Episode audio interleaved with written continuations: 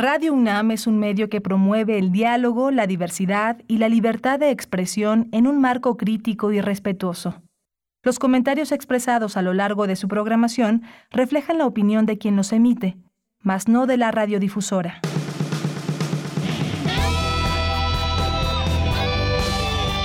Prisma RU. Relatamos al mundo.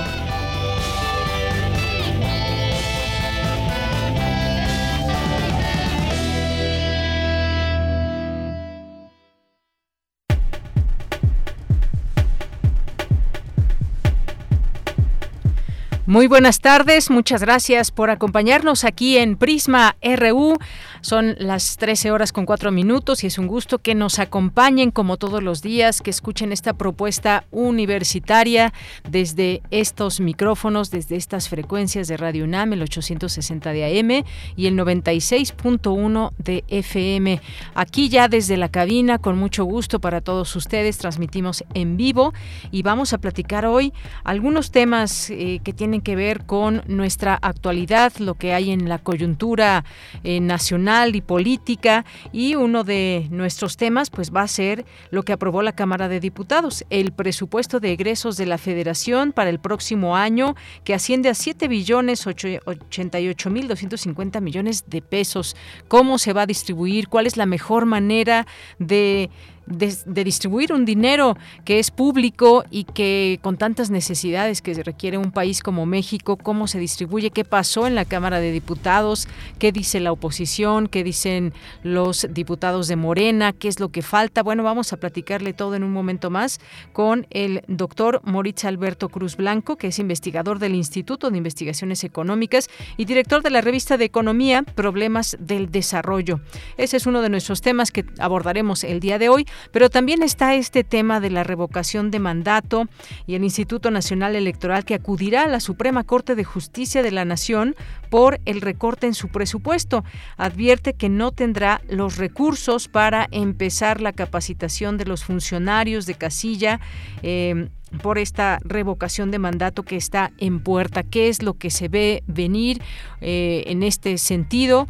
Una cuestión que dice el INE y otra parte pues lo que está diciéndose desde también desde la Cámara y cómo se puede ajustar este presupuesto y que nos seguimos preguntando pues si este dinero puede ajustarse o no, si este presupuesto debe o no debe ajustarse. Y sobre todo pues siempre nos ha salido muy cara la democracia, se requieren recursos, por supuesto que se requieren, se requieren no solamente eso, voluntades de ejercer también eh, lo mejor para una democracia que a veces eh, algunos analistas señalan como incipiente. Así que vamos a platicar de ello con la doctora Marta Singer, doctora en Ciencias Políticas y Sociales, eh, que estará aquí con nosotros y pues esos serán nuestros temas para la primera hora. Ya para la segunda hora pues estaremos platicando también de un tema, ahí vamos a tener un libro, eh, El tiempo de la educación, pero vamos a tener otro libro también del CIALC porque están llevando a cabo pues eh, algunas publicaciones y por supuesto nos interesa saber qué hay desde este centro. Así que pues vamos a conversar con el maestro y doctor en sociología por la UNAM, eh, investigador del CIALC que nos va a platicar, el, el doctor Gerardo Torres Salcido, nos va a platicar de su libro Gobernanza y Desarrollo Territorial. Así que no se lo pierdan.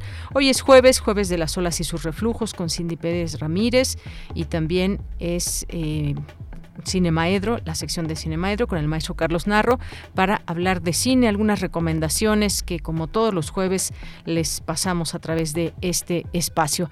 Bien, pues eso es parte de lo que tendremos el día de hoy. Aquí en cabina le acompañamos Arturo González en los controles técnicos, Rodrigo Aguilar en la producción, Denis Licea en la asistencia de producción y aquí en el micrófono le saluda con mucho gusto y con cubrebocas, aunque no se escuche, aunque se escuche muy bien, me dicen del otro lado. Así que pues aquí le acompaño con mucho gusto de Yanira Morán y desde aquí relatamos al mundo. Relatamos al mundo. Relatamos al mundo.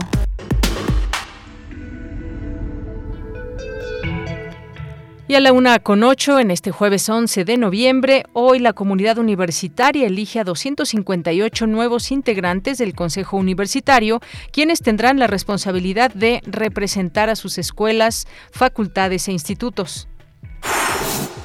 Julia Tagüeña Parga, investigadora del Instituto de Energías Renovables de la UNAM, así como del Sistema Nacional de Investigadores, se hizo acreedora al Premio a la Comprensión Pública y la Popularización de la Ciencia 2021 que otorga la Academia Mundial de Ciencias. Escuchemos a Julia Tagüeña. Premio es un premio no para un producto específico, sino para una labor de vida. En ese sentido, yo como divulgadora, efectivamente sobre todo he trabajado en física y en energía, y dentro de energía en energías renovables. Si yo como mi labor escribiendo yo, escribiendo artículos, escribiendo libros, yo creo que lo que influyó mucho en el premio es el apoyo a diferentes actividades de comunicación pública que tienen que ver con todos los temas, que tienen que ver simplemente con la promoción de la comunicación pública de la ciencia en mi país. TUAS es una organización, es la Academia Mundial de la Ciencia, pero para los países y las regiones, para el avance de la ciencia de las regiones que se consideran en vías de desarrollo. Y una de esas regiones es América Latina y el Caribe. Y en más información, buenas noticias para los lectores. La librería Enrique González Casanova, ubicada a un costado de la Torre de Rectoría, reabre hoy sus puertas. Libros UNAM te espera con todas las medidas sanitarias para que puedas elegir tu próxima lectura. El Colegio de Cronistas de la Ciudad de México rindió homenaje póstumo al doctor Alfredo López Austin. En la información nacional, el secretario de Gobernación, Adán Augusto López Hernández, aseguró que la consulta de revocación de mandato no está en riesgo por la reducción al presupuesto del Instituto Nacional Electoral. Un juez federal decretó por segunda ocasión prisión preventiva para el exdirector de Petróleos Mexicanos, Emilio Lozoya Austin, esta vez a causa del proceso penal que se le sigue por la compra con sobreprecio de la empresa Agronitrogenados. El presidente Andrés Manuel López Obrador afirmó que no tolerará extravagancias en funcionarios de su gobierno tras la renuncia de Santiago Nieto a la Unidad de Inteligencia Financiera. Y en las noticias internacionales, la Agencia Europea de Medicamentos respaldó hoy dos nuevos tratamientos para pacientes con COVID-19 con anticuerpos monoclonales, el eh, Ronapreve, que es desarrollado por la firma eh, Regeneron y Roche, y también Regricrona de la biofarmacéutica surcoreana Celtrion.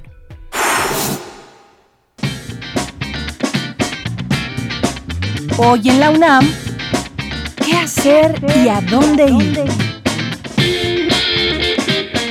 Recuerda que hoy abre sus puertas al público en general la librería Enrique González Casanova, ubicada en el costado sur de la Torre de Rectoría en Ciudad Universitaria. Durante tu visita, sigue las medidas sanitarias recomendadas. Recuerda, a partir de hoy, la librería Enrique González Casanova reabre sus puertas al público en general. Para mayores informes, consulta las redes sociales de Libros UNAM.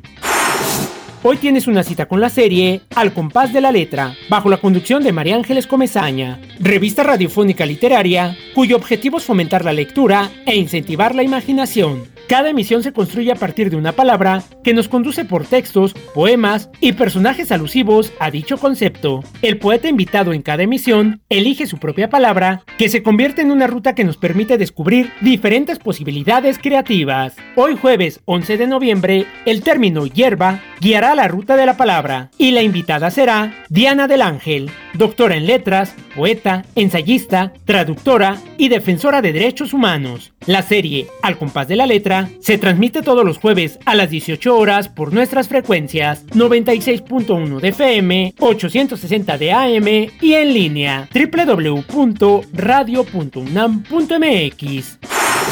La Dirección General de Publicaciones y Fomento Editorial de la UNAM y la Casa del Lago Juan José Arreola organizan la Feria de Novedades y Remates Libros UNAM Nómada, evento presencial donde podrás disfrutar de actividades culturales, exposiciones y venta de libros. Se ofertarán más de 15.000 ejemplares con descuentos del 20 al 90%, además de colecciones que están marcando las lecturas de nuestro tiempo. La Feria de Novedades y Remates Libros UNAM Nómada se llevará a cabo del del 11 al 14 de noviembre. La entrada es libre. Antes, durante y después del evento, recuerda seguir con las medidas sanitarias recomendadas, como el uso de cubrebocas y gel antibacterial, así como la sana distancia.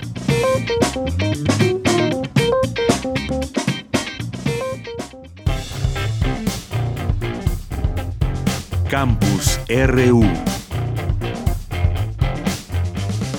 Bien, y como todos los días, iniciamos en nuestro campus universitario una mirada hacia nuestra universidad y nos enlazamos con mi compañera Virginia Sánchez a través del sistema de votaciones electrónicas.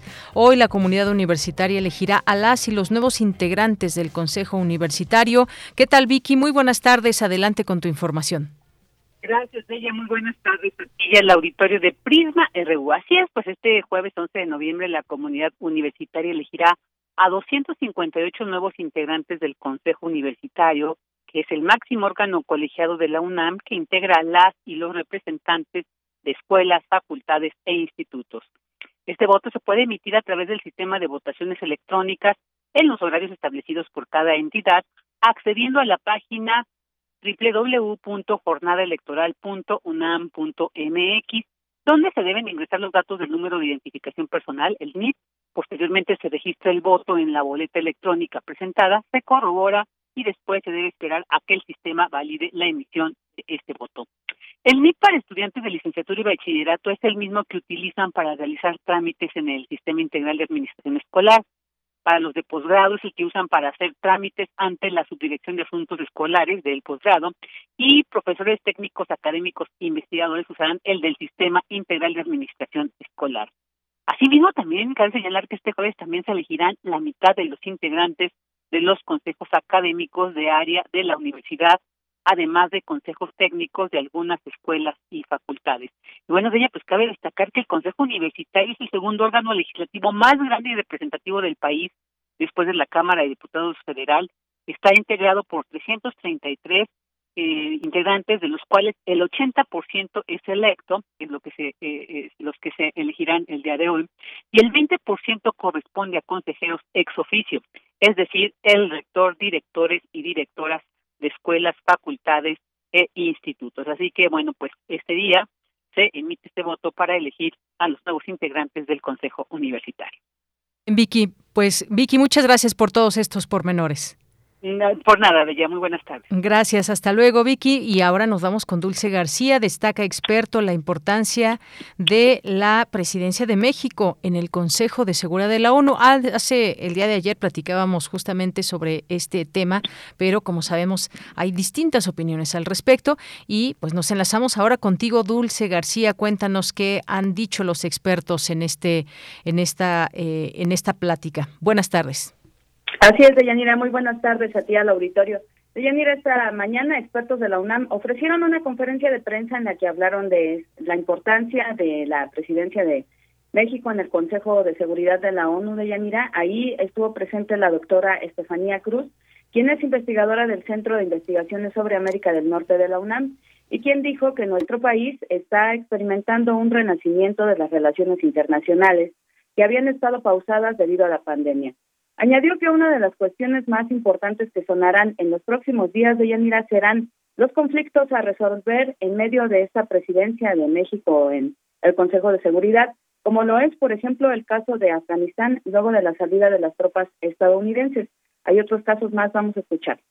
Se cree que eh, va a salir en los próximos días una resolución sobre el caso de Afganistán. Ya hay, programada para noviembre una reunión especial sobre Afganistán. También ahorita se, cree que puede estallar la violencia civil en los conflictos que están aconteciendo en Etiopía, en, en Myanmar y en Sudán. También se espera que el Consejo de Seguridad eh, evalúe estos tres casos. Y bueno, otras cosas que, tienen que no tienen que ver tanto con acciones inmediatas que podrían darse tienen que ver con esta tendencia que hay en el marco de Naciones Unidas de incorporar la agenda de género a la promoción de la paz y la seguridad. Ya, ya se estuvo trabajando desde 2016 esta agenda de las mujeres, la paz y la seguridad y se espera que en el marco de esta presidencia de México también se haga una nueva resolución sobre el caso de las mujeres en la agenda de paz y seguridad.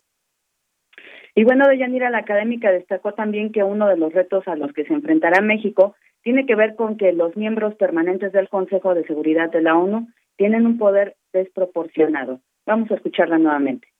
Otro de los eventos que están programados para el Consejo de Seguridad es eh, ampliar la visión de eh, la seguridad incorporando el desarrollo como elemento para mantener la paz y evitar el conflicto. Eh, y finalmente hay una iniciativa que también se espera que sea un éxito mexicano en, este, en esta presidencia, que es una iniciativa que se, que se introdujo, bueno, que se ha promovido junto con Francia, de que los miembros permanentes del Consejo de Seguridad no utilicen el veto o se comprometan a no utilizar el veto en conflictos que impliquen, eh, que tengan consecuencias masivas, por ejemplo, en casos de genocidio.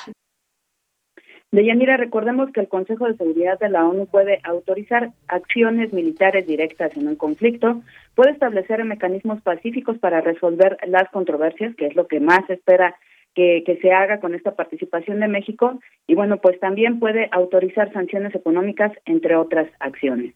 Esta es la información. Bien, pues muchas gracias, gracias por esta información. Siempre importante conocer también estas resoluciones, a lo que lo que ya hace también distintas acciones que hace la ONU. Gracias, Dulce. Muy buenas tardes. Gracias a ti. Buenas tardes. Bien, y continuamos ahora con Cristina Godínez. Rinden homenaje póstumo al doctor Alfredo López Austin. Adelante, Cristina. Hola, ¿qué tal, Deyanira? Un saludo para ti y para el auditorio de Prisma RU. A pocos días de la partida terrenal de Alfredo López Austin, el Colegio de Cronistas le organizó un homenaje. En él se dieron cita colegas, amigos y alumnos quienes hablaron de su legado y compartieron sus vivencias con el gran Clamatini.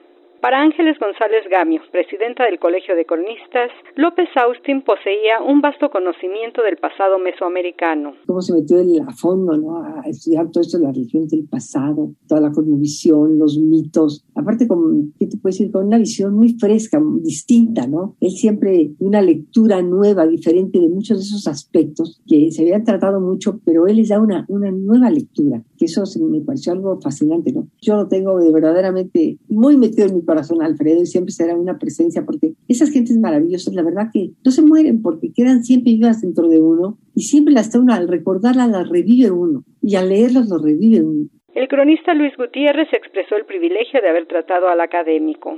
Hoy, estimado amigo y maestro Alfredo López Austin, has viajado al inframundo del Mictlán para reencontrarte con tus padres y ancestros, maestros y amigos que tanto estimaste, como Paul Kirchhoff, como Ángel María de Garibay, como Justino Fernández, como Wenceslao Roses y tantos más de quienes hablaste con cariño y respeto. Con tus queridos amigos Eduardo Galeano y Francisco Toledo, con quienes seguro seguirás disertando sobre la mítica fauna de tlacuaches, conejos, armadillos, iguanas, serpientes y jaguares que sigan haciendo plena tu vivencia en un que tú forjaste. La maestra Cristina Barrio se refirió a la brillantez de su pensamiento.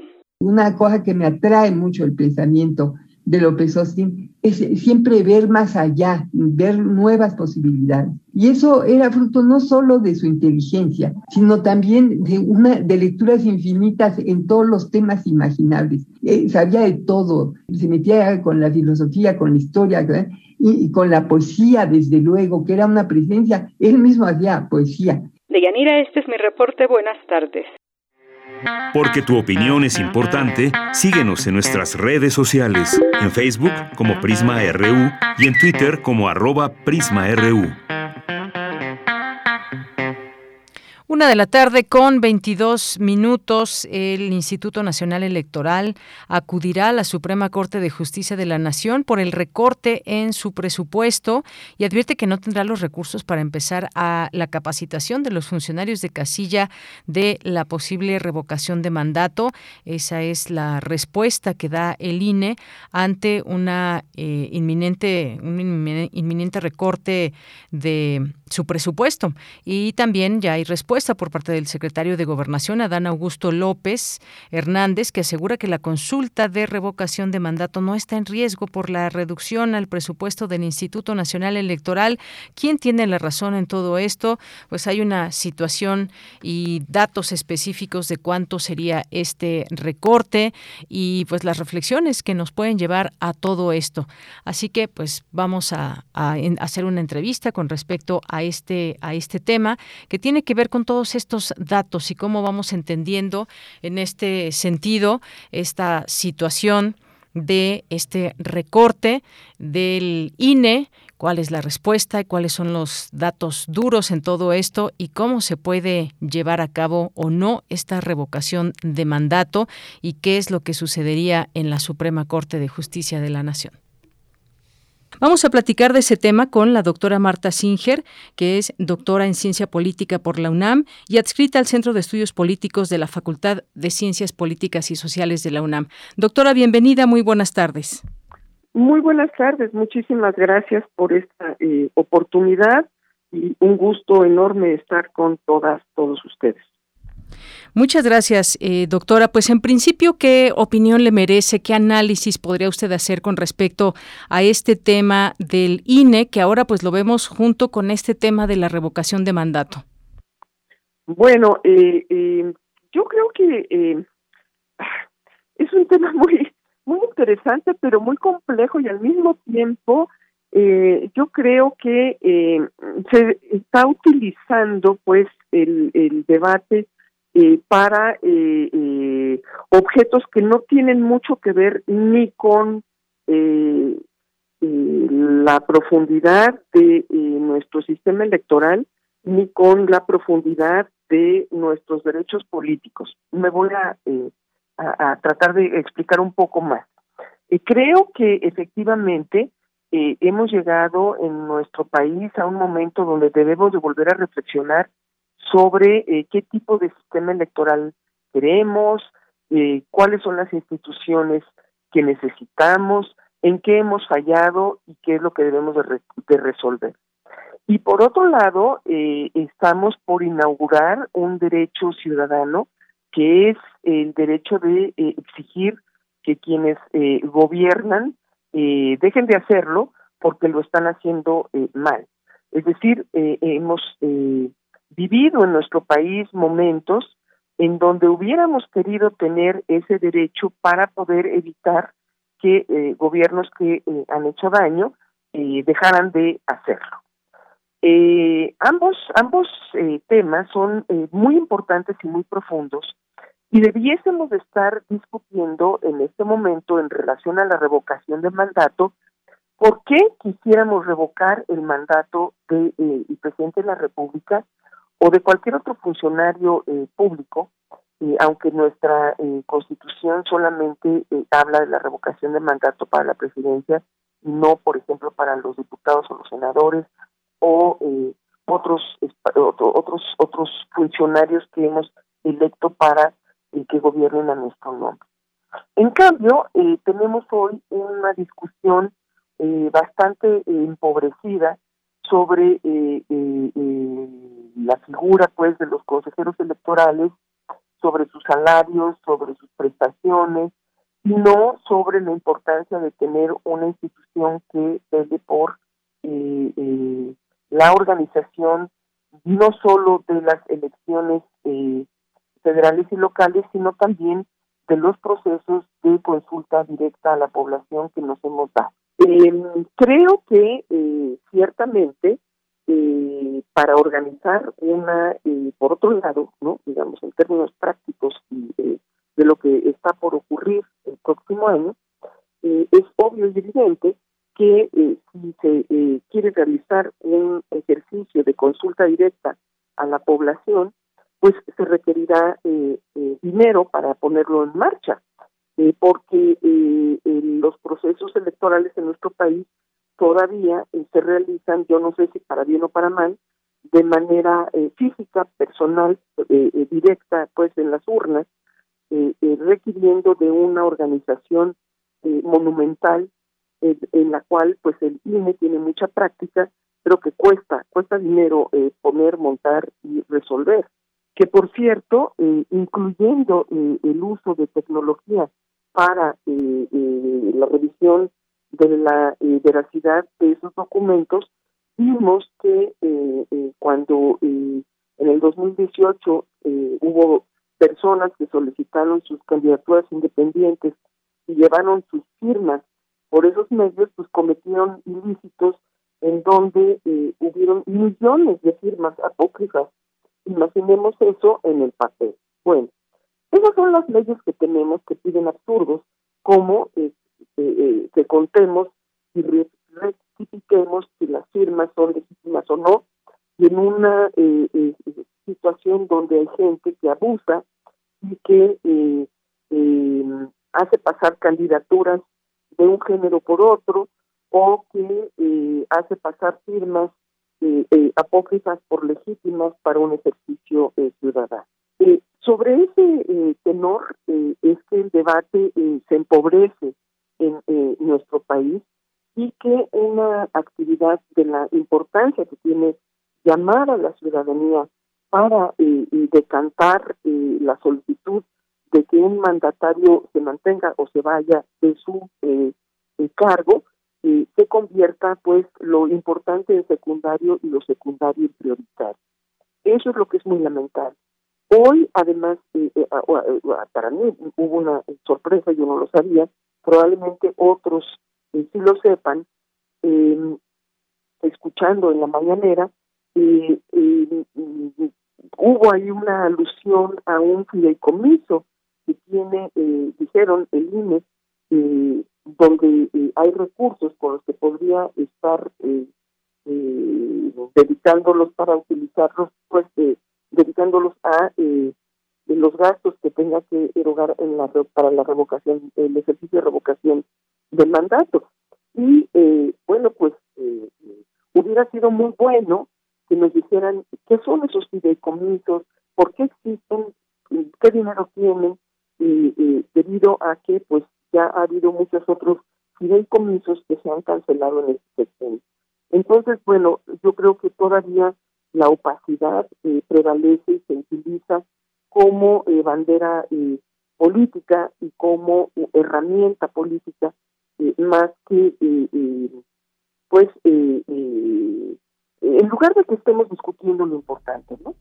Bien, doctora. Y en este sentido, pues ya después de este análisis que usted nos hace, pues el recorte que hizo eh, la Comisión de Presupuesto de la Cámara de Diputados fue un recorte de 4.913 millones de pesos en el gasto del INE para el próximo año, que es casi el equivalente a 20%, para reducirlo a 24.649 millones a 19.736 millones de pesos. Y algo que también ha estado muy en polémica, quizás también un poco de política ahí, son los sueldos del consejero presidente, de los consejeros, es decir, que hay un presupuesto muy grande y sí, se necesitan presupuestos grandes para organizar eh, pues ese tipo de consultas, para realizar elecciones, pero ¿qué tan, eh, ¿qué tan viable sería que exista esta posibilidad de recorte y que el INE se vuelva un poco más austero? Sabemos que la democracia ha salido muy cara en este país y no solamente en materia de dinero, sino también a veces en credibilidad. ¿Qué opina usted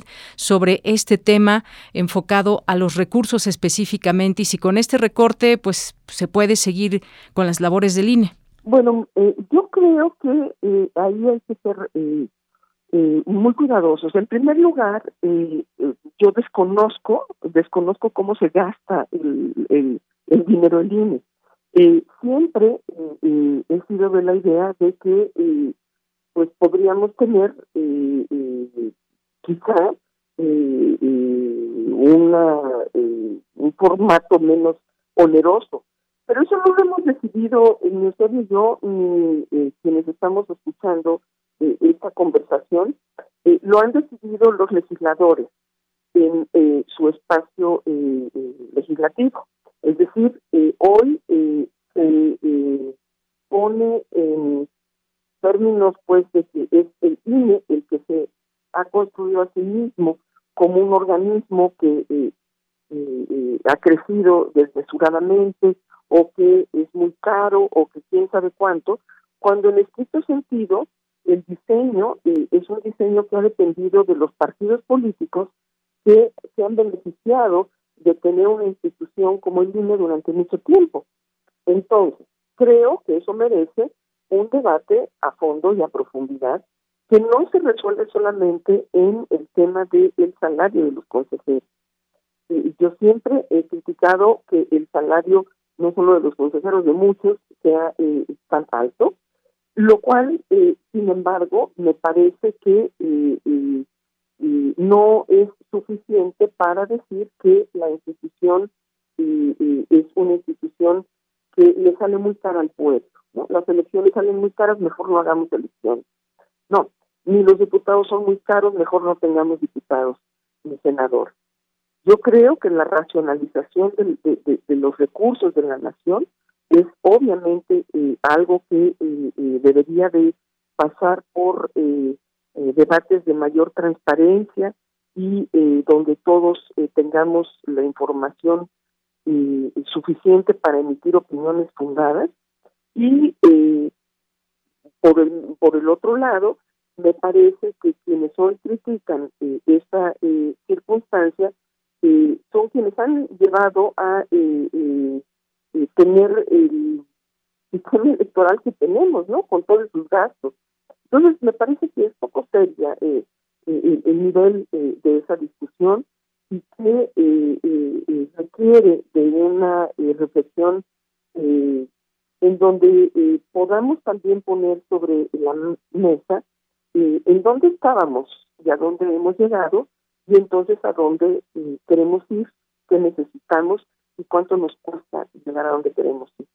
Eso me parece que eh, simplificaría, eh, si es un tema de que ganan mucho o poco los los los señores consejeros, mucho o poco en relación con qué o de qué, no no sé, me parece que en lugar de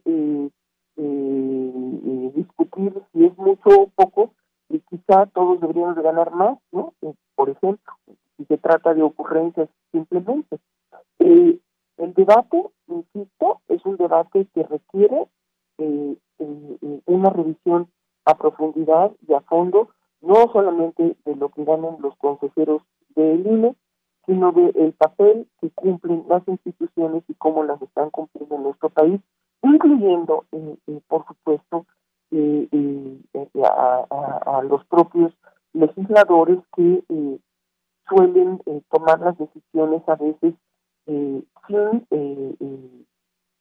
una rendición de cuentas o una eh, consulta con eh, la sociedad. Muy bien, doctora, pues muchas gracias, gracias por su análisis sobre este tema que ahora pues está en boga y están pues muchas opiniones en torno. Gracias por su comentario y muy buenas tardes. Para redondear esto último, eh, porque me parece que podría dejarse cojo, decir que estaba yo pensando esta reflexión en términos de que si el presupuesto público para el próximo año eh, implica esta disminución, así como otras, como no las estamos nombrando ahora, pero las que seguramente irán a eh, el sistema educativo, por ejemplo, ¿no? Eh, que es en donde yo en lo personal me desenvuelvo y me preocupa. ojalá que el debate sobre el presupuesto no se centrara en cuánto ganan los consejeros, sino en qué tipo de país queremos y estamos construyendo y eh, fue un debate público mucho más eh, nutrido eh, y mucho más abierto. Muy bien, pues muchas gracias, doctora. Gracias por este análisis aquí en Prisma RU de Radio UNAM. Buenas tardes. Muy buenas tardes, hasta luego. Fue la doctora Marta Singer, doctora en Ciencia Política por la UNAM y adscrita al Centro de Estudios Políticos de la Facultad de Ciencias Políticas y Sociales de la UNAM. Porque tu opinión es importante, síguenos en nuestras redes sociales, en Facebook como Prisma RU y en Twitter como arroba PrismaRU. Relatamos al mundo. Relatamos al mundo. Una de la tarde con 37 minutos. Vamos a hablar de lo que aprobó la Cámara de Diputados, el presupuesto de egresos de la Federación 2022, que asciende a 7 billones 88 mil 250 millones de pesos. Pero, ¿qué hay en toda esta discusión? Por lo pronto, ahora está aprobado en lo general. Falta escuchar también todos los debates que habrá en este, en este tema. Fueron 274 votos a favor, 219 en contra contra y tres abstenciones, donde el Pleno de la Cámara de Diputados avaló ya en lo general este dictamen de proyecto de presupuesto de egresos de la Federación para el 2022. ¿Cómo debe ser este presupuesto? ¿Hacia dónde se debe enfocar? Tengamos en mente el tema de la reactivación económica y más. Ya está la línea telefónica y agradezco mucho su, eh, que nos tome esta llamada al doctor Moritz Alberto Cruz Blanco, que es investigador del Instituto de Investigaciones Económicas y director de la revista de Economía Problemas del Desarrollo. Doctor Moritz, bienvenido, muy buenas tardes. Buenas tardes. Pues doctor, ¿qué opinión tiene sobre este tema de lo de cómo fue aprobado en lo general este presupuesto, si ve pues correcto con respecto a cómo quedó y pues todavía en medio de una negociación también que hay y que se va a ver en próximos días también los debates en torno a lo que se ha aprobado en lo general? Bueno, pues la eh, aprobación del presupuesto Mm, viene a reafirmar no la política eh, fiscal que bueno en este caso de gasto que se había que se ha venido instrumentando en este gobierno pues desde que llegó. Es decir no priorizar los los programas eh, de salud de educación eh, bienestar social fomento económico y seguridad pública. Ya ya lo habíamos escuchado no a través de la subsecretaría de de, ingresos de Hacienda cuál sería eh, el perfil de este gasto y bueno, la Cámara de Diputados no ha hecho sino eh, confirmar lo que no ya sabía, salvo como mencionas, no las, las reservas que, que se irán discutiendo. Efectivamente, y bueno, pues si ponemos atención también en todo lo que está sucediendo ahí con la oposición, hay distintas, eh, digamos, apreciaciones en todo esto durante los posicionamientos de los partidos, en la discusión, en lo general, por ejemplo, vimos al grupo parlamentario de Morena a través de eh, del diputado Carol Antonio Altamirano. Él, por ejemplo, en la tribuna dijo que se trata del primer presupuesto para el inicio de la recuperación económica y convocó a la oposición analizarlo con responsabilidad y sensatez. Pero también vemos otras, otros eh, puntos ahí importantes. El caso del coordinador de la bancada del PAN, por ejemplo, Jorge Romero, dijo que este presupuesto que se presentó no es que no atienda las necesidades del país, sino que no lo hace con sentido de prioridad. Y así nos podemos ir con las distintas apreciaciones que hay. Ahí también podemos encontrar hoy en distintas notas periodísticas, hay algunas que se enfocan en que el campo y bienestar, pues son, son los que rubros que ganan más recursos en el presupuesto de 2022. Está también pues este presupuesto que se va distribuyendo de cierta forma. ¿Cómo es que cuáles son digamos esas características que deberían de tomar en cuenta quienes eh, emiten su voto, que son los diputados y que pueden ser de uno u otro partido, pero qué cómo es un un presupuesto sano para el próximo año tomando en cuenta pues desde la pandemia, de decía yo, el tema de la reactivación económica, qué características debe hacer que, em, que nos lleven a aprobar un buen presupuesto. Bueno, eh, yo creo que habría que señalar en primera instancia que la asignación del, del presupuesto pues, va a dejar siempre insatisfecho a algunos y contento a otros. Así es, así ha sido y seguramente así será. Eh, hay que contemplar el contexto en el cual del cual venimos, es decir, de una recesión eh, muy importante y no y una recuperación económica ¿no? que parece no que está llegando y lo importante es sostenerla así que en este contexto pues habría que rescatar quizá algunos aspectos importantes del, gasto como es el incremento significativo del mismo no de 8.6% con respecto al año pasado lo cual no es no es no es este pequeño es un incremento sustancial. Y eh, lo que es no eh, insisto, eh, remarcable es hacia dónde en esta se le está se está priorizando este gasto eh, y es la característica de esa administración. Finalmente pues no cada administración va decidiendo dónde ubicar mejor los recursos en función de sus prioridades políticas eh, y de, posiblemente de, de, crecimiento económico eh, y entonces señalaba que aquí se le ha dado esta priorización al a, temas como salud, no, educación, bienestar social, aumento económico y seguridad. Eh, entre estos destaca posiblemente seguir apoyando en el bienestar social, seguir apoyando a los adultos mayores, a las personas con, con alguna discapacidad, a los estudiantes, a los programas de Sembrando Vida y demás.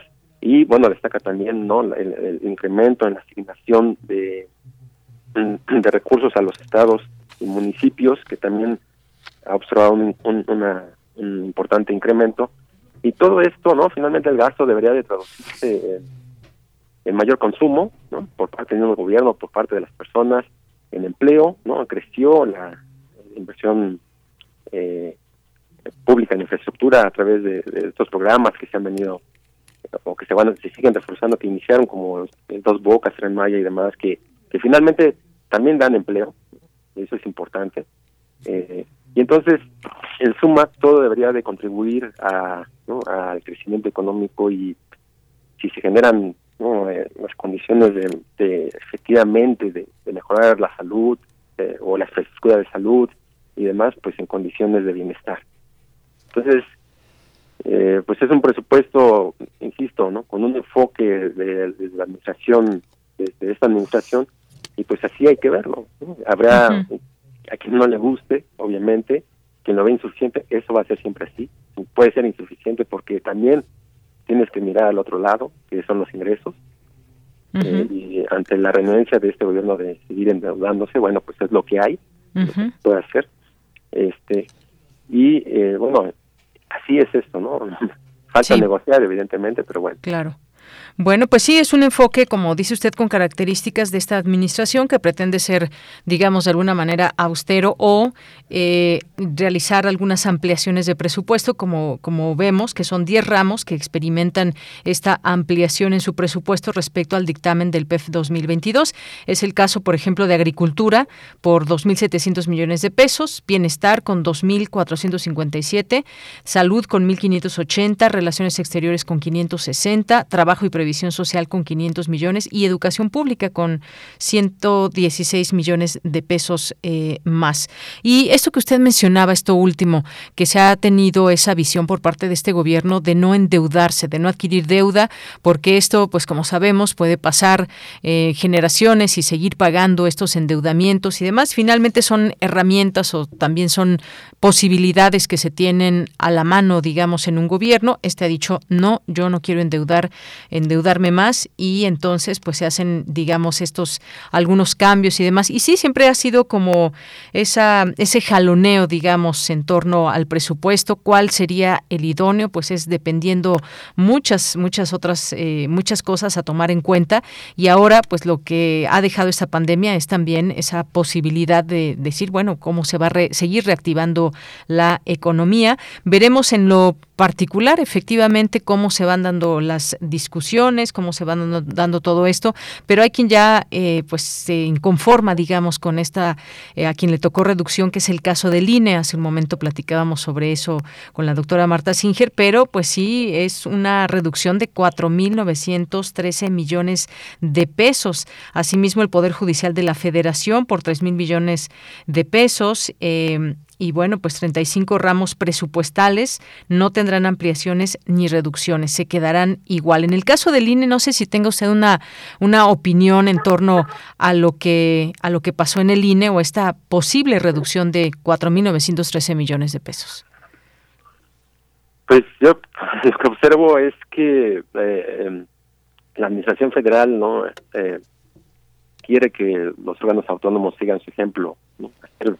Menos con más o con lo que se tiene eh, y yo creo que eh, no eh, puede ser una buena estrategia no la verdad es no necesariamente los incrementos son no indispensables para producir más se puede hacer es un son montos importantes los que reciben estos organismos autónomos y, y pueden hacer su función no este pues buscando estrategias como generalmente eh, se hace en otros lados, no necesariamente los incrementos o siempre es querer más y más, ¿no? Eh, insisto, esta administración lo que ha buscado es redistribuir los recursos desde su óptica y, en esa óptica pues no está no están ¿no? los organismos autónomos, muchos de ellos no están priorizados. Tienen que buscar ¿no? hacer lo que puedan con los recursos que tienen. Tampoco es, me parece, una tragedia. Bien, pues sí, este órgano autónomo también con este recorte y la importancia que tiene pues el saber cómo se distribuye el dinero, siempre la transparencia seguirá siendo una parte muy importante, quizás también una deuda que se sigue debiendo. Hay muchos elementos a través de los cuales se puede conocer hoy cómo se gasta cada peso y demás, y eso no significa que puedan reorientarse o no esta, eh, este tema. Sabemos que estos órganos autónomos pues también tienen labores específicas y que pues su actividad tiene que funcionar con recursos, el número de personal que trabaja en ellos, eh, cómo se van reorientando también eh, pues las partes específicas hacia dónde se quiere, qué se quiere lograr, dependiendo qué órgano autónomo sea. Pero este del INE sin duda seguirá dando de qué hablar desde los salarios, cuánto dinero se utiliza para hacer consultas, para hacer las elecciones y demás. Sí, nos parece quizás mucho dinero, pero tenemos que ir con mucho tacto en todo este tema. Algo más que nos quiera comentar eh, al respecto de este presupuesto, lo que viene en este sentido, doctor? Pues eh, yo creo que siempre que hablamos de gasto público, no no debemos de perder de vista el lado del ingreso. no El gasto está determinado eh, cuando no, sobre todo cuando se, se, omite la deuda o se deja de lado la parte del gasto. Y ese es el gran talón de Aquiles de este país.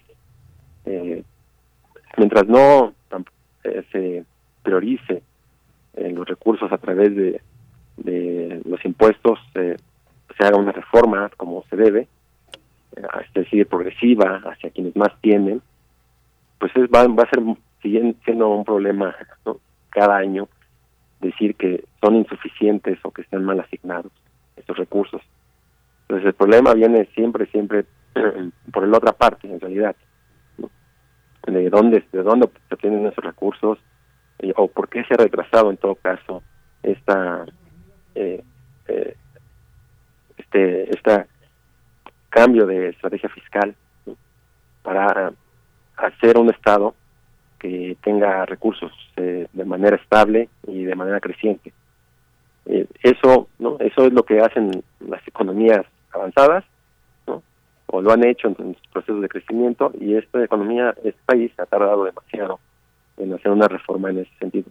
Entonces, siempre que hablemos de gasto, pues, tenemos que pensar en la otra parte y ahí es donde ¿no? radica quizá la falta de, de, recursos para cubrir todas las necesidades que se requieren en esta población y eh, al mismo tiempo impulsar el crecimiento económico, que también no el gobierno juega un papel importante ahí. Muy bien, pues muchas gracias, gracias por comentarnos este tema del presupuesto y en los próximos días pues seguirán estas discusiones ya en lo particular. Ahí vemos también lo que como siempre también vemos este esta unión de distintos grupos, cuáles cómo se van a dar las negociaciones, qué dicen los demás partidos. Eh, hay una aprobación importante con tantos votos, pero pues también vemos una un importante número de votos de oposición y sobre todo también argumentos en varios de estos sentidos y de estas discusiones. Así que seguiremos en el tema. Por lo pronto, doctor Moritz, muchas gracias. Al contrario, hasta luego. Hasta luego, muy buenas tardes, doctor Moritz Alberto Cruz Blanco, investigador del Instituto de Investigaciones Económicas y director de la revista de Economía Problemas del Desarrollo. Continuamos. Porque tu opinión es importante, síguenos en nuestras redes sociales, en Facebook como Prisma RU y en Twitter como arroba PrismaRU.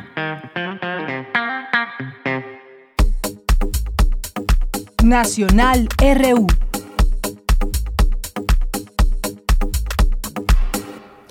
Una de la tarde con 51 minutos. Algunos de los, algunos de los temas a destacar y que tienen que ver con los temas nacionales y que tienen que ver con varias cosas. Una de ellas es Santiago Nieto, todo lo que está eh, dando de qué hablar, que decir, que analizar, cómo se dio y cómo se enmarca esta renuncia.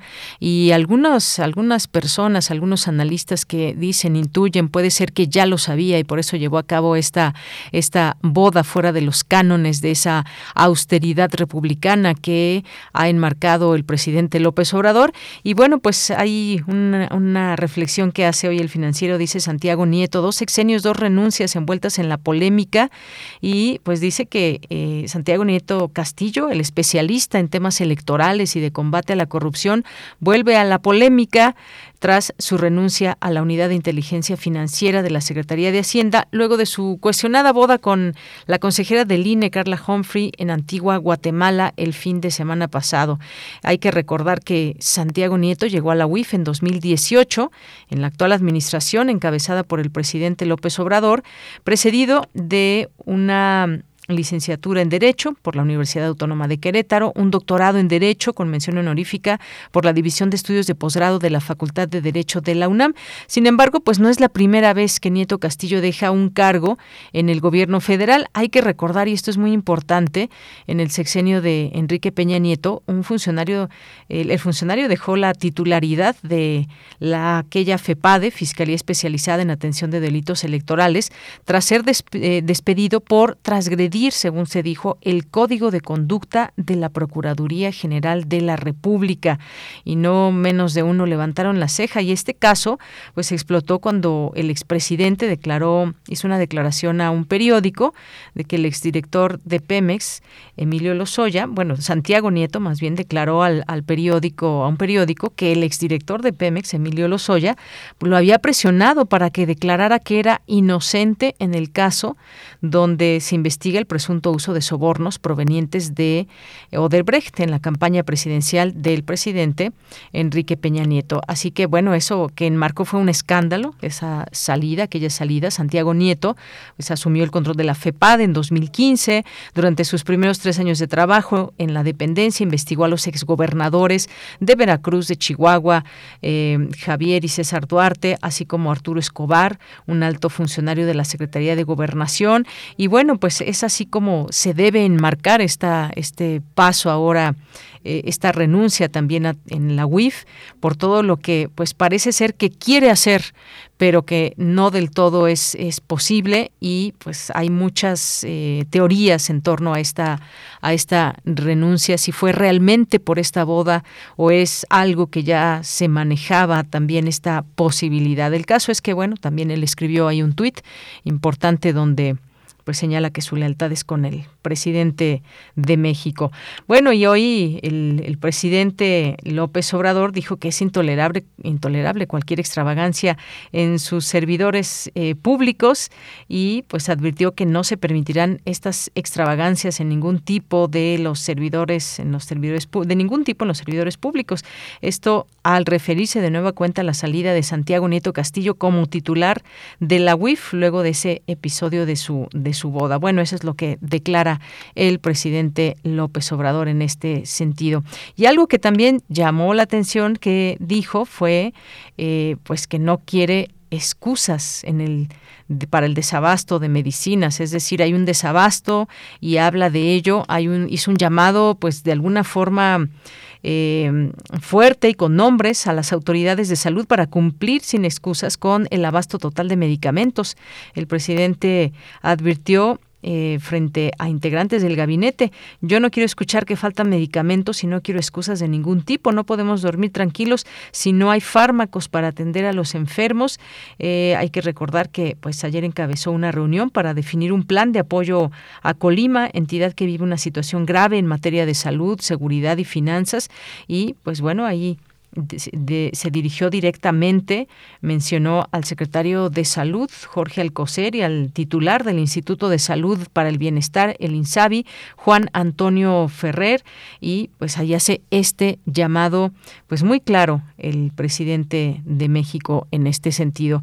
Y pues bueno, ya también Habíamos hablado aquí del Buen Fin, que ya dio su banderazo de arranque y que pues mucha gente está apuradamente comprando y comprando. Aquí seguimos haciendo esa recomendación que pues solamente si requiere, si realmente se requiere algo, porque pues luego vienen las eh, pues las los pagos y luego viene la cuesta de enero y muchas otras cosas. Así que tengan en cuenta todo esto porque hay un tema de reactivación que es importante, pero por la otra, pues tampoco nadie quiere quedar al final en drogado. Y pues bueno, ya para cerrar hay algunas notas también que tienen que ver con lo internacional. Avanza sin freno la cuarta ola de COVID en Europa.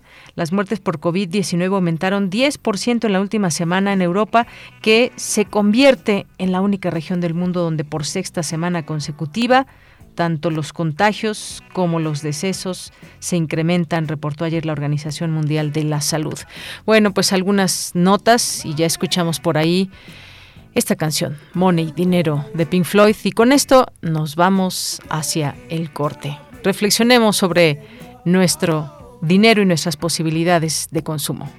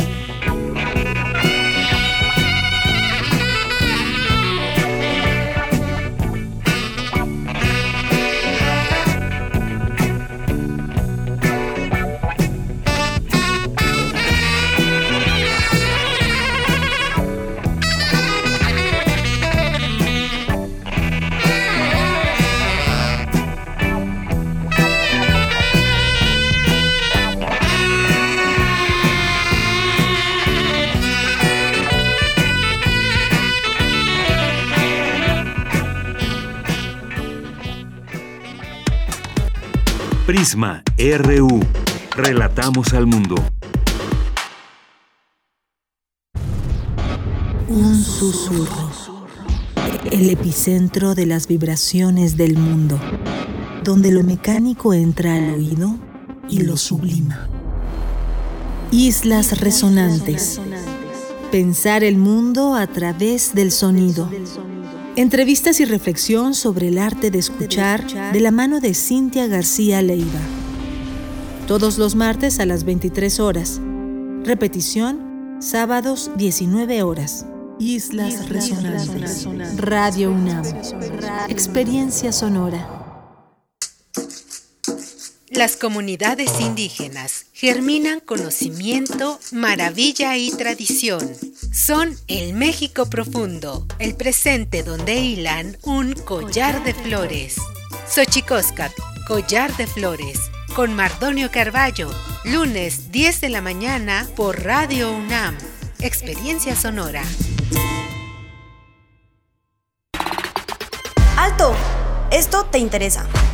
¿Ya te enteraste que durante todo noviembre podemos dar nuestra opinión sobre el cuidado del planeta, nuestros derechos y nuestro bienestar? Sí, el INE nos invita a participar en la consulta infantil y juvenil 2021.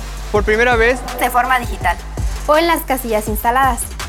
Ingresa hoy mismo a consultainfantilyjuvenil.ine.mx. Pon tu alerta en todo noviembre. Participa y moldea tu futuro. INE. Vamos a tomar las ondas con la misma energía con que tomamos las calles.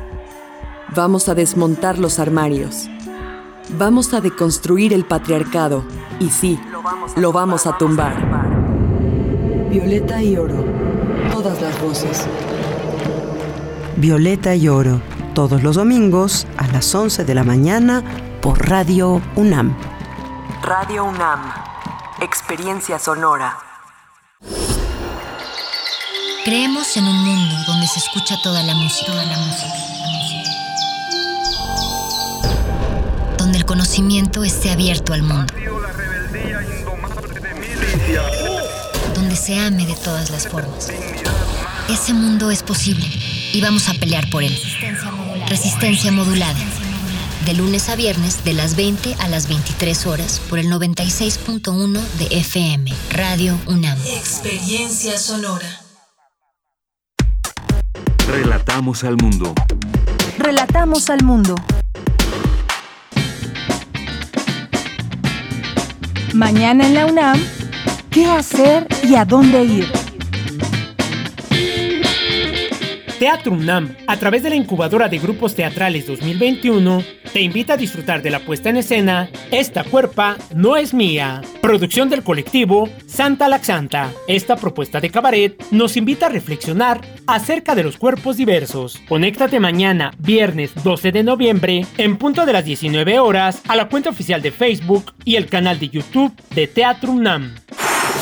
Mañana no te puedes perder una emisión más de la serie La Ciencia que Somos, coproducción de Radio UNAM y las Direcciones Generales de Divulgación de la Ciencia y de las Humanidades de nuestra máxima casa de estudios. Esta revista semanal cuenta con entrevistas, mesas redondas, cápsulas y enlaces en vivo en México e Iberoamérica, con el testimonio y análisis de los personajes que hacen la ciencia y la tecnología de la región. Mañana viernes 12 de noviembre, entre sus secciones el programa ofrecerá el reporte semanal de la Agencia de Noticias Iberoamericana para la difusión de la ciencia y la tecnología, DICIT, y la colaboración del colectivo Científicas Mexicanas. En la mesa del día se hablará sobre la perspectiva de la física y las ciencias sociales sobre la teoría del caos, en qué disciplinas aplica y cómo nos permite estudiar y analizar la realidad que vivimos. Bien se darán todos los detalles del evento La Noche de las Estrellas 2021. Sintoniza mañana viernes 12 de noviembre en punto de las 10 horas nuestras frecuencias 96.1 de FM, 860 de AM y en línea www.radio.unam.mx. ¿Sabías que los ecosistemas marinos son los más extensos del planeta, ocupando el 71% de la superficie? Por ello son de vital importancia para el humano y los demás seres vivos del planeta, ya que nos dan alimento, equilibran el clima de la Tierra y son el hogar de más de 250.000 especies. Para saber más acerca de estos ecosistemas, te recomendamos la muestra Océano, que forma parte de las exposiciones permanentes del Universum, Museo de las Ciencias. Durante tu visita a los museos y recintos culturales universitarios, te recomendamos seguir con las medidas sanitarias como el uso de cubrebocas y gel antibacterial, así como respetar la sana distancia. Para Prisma RU, Daniel Olivares Aranda. Bien, estamos de regreso en la segunda hora de Prisma RU. Muchas gracias por continuar con nosotros, 2.5 en este jueves 11 de noviembre. Gracias por su compañía, por sus mensajes que aquí nos van llegando. Gracias a todos ustedes, Andrés Mar. Gracias a Abel Fernández, que dice, no me lo pierdo en viernes. Bueno, pues sí, mañana andaremos por aquí y ya anuncia la Facultad de Medicina una entrevista que tendremos eh, en este viernes 12 de noviembre, una entrevista al doctor Daniel Pagua, que va a hablar sobre la obesidad en el programa de aquí, de Prisma R1. No se lo pierdan, todos los pormenores, porque, y además si tienen preguntas, pues ya saben que aquí los doctores siempre, siempre contestan las preguntas del público y pues desde 1975 este dato que nos da la Facultad de Medicina, desde ese año la obesidad se ha casi triplicado en todo el mundo. Así que tendremos aquí los detalles porque mañana, mañana es el día en que hay que reflexionar de esto. Hay un día para ello, pero debe ser todos los días que procuremos nuestra alimentación y nuestro cuerpo. David Castillo Pérez también, muchos saludos. Mario Navarrete, Alejandra Mirella Gutiérrez, eh, dice que el entrevistado le pareció muy poco expresivo y le dejó con más dudas. Muchas gracias, Alejandra Mirella. Eh, pues sí, queríamos, queremos siempre saber eh, cómo queda la distribución del dinero ahora que se ha aprobado pues este presupuesto. Siempre importante a ver a dónde recortaron, hacia dónde se fue más dinero, en fin, todos los pormenores. Muchas gracias, Alejandra. Jorge Morán Guzmán nos dice, la reforma fiscal integral se ha demorado demasiado, afectando mucho el rumbo económico de nuestro país. Gracias. Gracias también a Mayre Elizondo, nos dice, mando saludos cariñosos con esta foto que tomé esta semana en Ciudad Universitaria. Gracias, Mayra, qué hermosa foto que nos manda allá de Ciudad Universitaria, donde pues ya las Nochebuenas nos anuncian la llegada de la época de invierno, de la Navidad y más. Gracias, Mayra. Gracias por la foto y qué bonito también se ve el color del cielo. Muchas gracias. El Instituto de Ecología también les mandamos muchos saludos. Jorge nos dice una felicitación a la maestra Singer, la he escuchado en Radio Educación. La revocación de mandato es vital para una verdadera democracia. Hemos vivido una democracia dirigida, manipulada, pero creo que los funcionarios del INE resultan demasiado costosos. También nos dice, sin buena educación nunca habrá una buena realización porque no se genera una inteligente acción. La educación a distancia está ampliando su desarrollo. Consideremos que llegó para quedarse a través de medios digitales. Ha existido a través de correo escrito más de 100 años. Eduardo Espinosa también, muchas gracias. David Castillo, atento al programa. César Soto también, muchas gracias. Tul Jiménez, Henry Paredes, Mario Alberto. Eh, a nuestros amigos del Centro Cultural FESA Catlán, eh, Gabriela Ifertz, Carlos Yatotli, eh, también muchísimas gracias, Chris Morris, gracias también a... Em, a quien está aquí, a Karina de la Paz, muchas gracias, y Maribel Ruiz Martínez y a todos ustedes que se van sumando a estos comentarios que nos hacen el favor de enviar en Prisma RU, en en Facebook y en arroba Prisma en Twitter.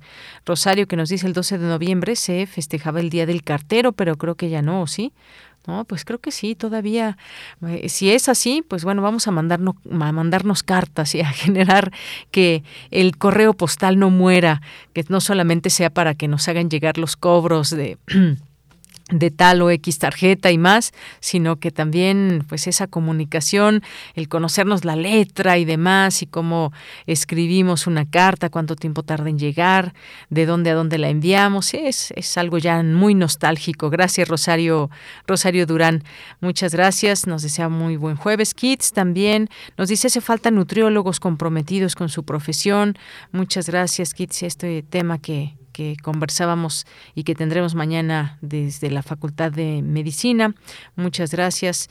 Y pues bueno, aquí lo seguimos leyendo y nos vamos por lo pronto a la siguiente información. Nos vamos con Cristina Godínez. En 2050, ay, ¿se imaginan qué, cómo será este mundo en 2050? En el mundo, una de cada seis personas tendrá 65 años o más. Cristina Godínez. Deyanira, buenas tardes. Un saludo para ti y para el auditorio de Prisma RU. De acuerdo con la Organización Mundial de la Salud, para 2050 habrá más adultos mayores de 65 años de edad que niños menores de 5. Para la investigadora Diana Lisbeth de la Cruz Ramírez, el envejecimiento es un factor de riesgo para enfermedades metabólicas, neurodegenerativas y cáncer. Al participar en el Seminario de Complejidad y Salud del Centro de Ciencias de la Complejidad de la UNAM, la doctora señaló que la vejez es un proceso que todos experimentamos. Desde el punto de vista biológico, el envejecimiento es la consecuencia de la acumulación de daños moleculares y celulares a lo largo del tiempo que deteriora o disminuye las propiedades funcionales. El sistema nervioso simpático es muy importante para el control de muchas funciones a lo largo de todo nuestro cuerpo, pero también sabemos que muchas de esas funciones están afectadas conforme envejecemos. La también doctora en ciencias biomédicas por la Facultad de Medicina de la UNAM dijo que en 2019 una de cada 12 personas, es decir, 9% de la población total, era mayor de 65 años y se estima que en 2050 una de cada 6, esto es el 16%, estará en ese rango de edad. De la Cruz Ramírez expuso que ante esta realidad es indispensable entender las necesidades de la población adulta mayor a partir del punto de vista clínico y social. Y en su proyecto de investigación actual se busca comprender los mecanismos moleculares y celulares del envejecimiento del sistema nervioso simpático. Deyanira, este es el reporte. Buenas tardes. Gracias, Cristina. Muy buenas tardes. Nos vamos ahora con Cindy Pérez Ramírez y su sección de las olas y sus reflujos, que en esta ocasión platica con Fátima López, coordinadora nacional de la red de abogadas Violeta, acerca del asistente virtual Temis, la eh, chatbot que ayuda a mujeres en materia de violencia de género. Adelante. Las olas, y sus reflujos.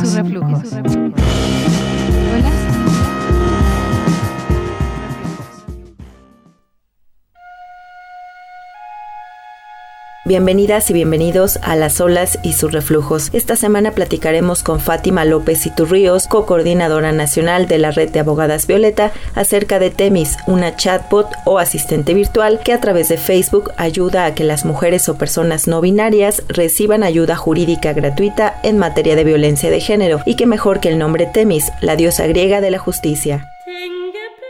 Como siempre es un gusto saludarte, Fátima, y que platiques con nosotros de todas estas acciones que realiza la red de abogadas Violeta. ¿De dónde surge Temis? Temis surge de la necesidad que teníamos en la red de abogadas Violetas de poder implementar una herramienta que pudiera sistematizar toda la información de las usuarias que nos llamaban. La red tiene ya más de un año y medio que se formó, pero ¿qué teníamos de situación? Entre que canalizábamos los casos, atendíamos a las usuarias, revisábamos lo que estaba pasando, nos dimos cuenta de que no nos daba el tiempo tiempo para poder subir toda esa información a las eh, bases de datos para poder cuadrar a cuántas usuarias habíamos atendido. Es un exceso pedirle a las abogadas que además están llevando denuncias, que están presentando demandas de divorcio, solicitudes de alimentos que también suban esa información, porque todo esto es gratuito. Logramos la oportunidad que Fábrica de Bots nos hiciera el enorme favor, así enorme, de elaborarnos este chatbot Violeta, mediante el cual, si tú te metes a la página de Facebook, que es la vía por donde más recibimos solicitudes de apoyo, las usuarias entran directamente a Facebook, que tú ya empiezas a contestar directamente al chatbot las necesidades que tienes y Temis va a saber qué es lo que quieres. ¿Quieres tomar parte de la red? ¿Quieres donar? ¿Quieres alguna otra pregunta? ¿Quieres asesoría jurídica? ¿Quieres asesoría personalizada? Y ahí poco a poco van a irse desplegando preguntas, de manera tal que va a llegar la información a que una abogada te esté llamando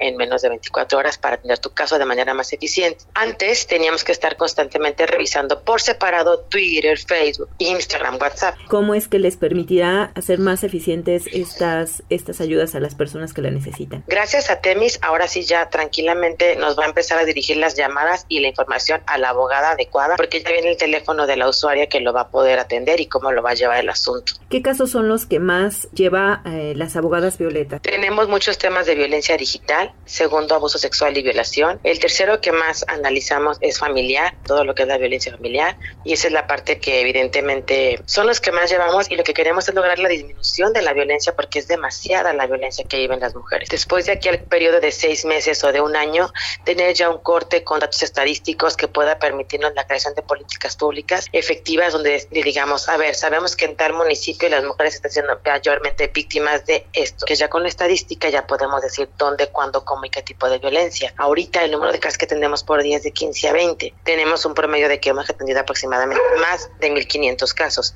Sin embargo, de la, multiplicación de los números y de las cifras que yo tengo, te pudiera decir que hemos atendido a más de 3.000 personas. El TEMIS te dice qué municipio, de qué edad tienes, de dónde nos llamas. Y que de alguna manera no sientan eh, que no se les está tomando la atención. Algunos necesitan una ayuda más rápida, por lo tanto que no se sientan pues solas en este camino de buscar ayuda. Gracias Cindy por la palabras que acabas de decir. No es que haya un caso más urgente que otro, ni un caso menos importante que otro. Lo que existe es que hay casos que por la urgencia y la celeridad de la violencia que se está viviendo requieren atención inmediata. ¿Qué nos pasó? Ciudad de México llamando al 911 durante más de hora y media, comunicándonos hasta vía Twitter. ¿Por qué? Porque las autoridades no contestaban, no brindaban la ayuda suficiente. ¿De qué estamos hablando? Que en Jalisco una persona encerrada en el closet solicitando ayuda, la autoridad quería que hablara, oye, está encerrada con temor de su vida, con sus menores hijos, eran dos si mal no recuerdo, y la autoridad pidiéndole datos perdidos por teléfono, tuvo que colgar la llamada, tiene que mandarnos un mensaje a nosotras y nosotros ya pudimos llamar al 911 para que atendiera la situación. Esta es la ventaja que tenemos con Temis, que servimos como herramienta hasta para estos casos que son urgentes, de urgente e inmediata reparación, sobre todo por la integridad de las víctimas que se ponen en riesgo. Principalmente eso, Fátima. Pues no sé si te gustaría agregarnos algo más y pues decir en dónde podemos encontrar este chatbot. El chatbot se encuentra en el Facebook de Abogadas Violeta, ahí las esperamos. Y también decirles que ahorita estamos necesitando abogadas en Chiapas, en Toluca, Nuevo León, Jalisco requerimos más manos porque sabemos que estamos listas y dispuestas para apoyar a más mujeres. Muchísimas gracias por ese tiempo que te diste para platicar con nosotros y por supuesto una felicitación a la red de abogadas Violeta de este gran trabajo que está haciendo, que ha hecho ya más de un año en toda esta pandemia, más de esta pandemia y que revela solamente la, la urgencia y la necesidad de atender el problema de violencia contra las mujeres. Gracias a ti y a ustedes por el tiempo y por darnos este espacio para poder compartir lo que hacemos y que lo hacemos con mucho gusto y profesionalidad.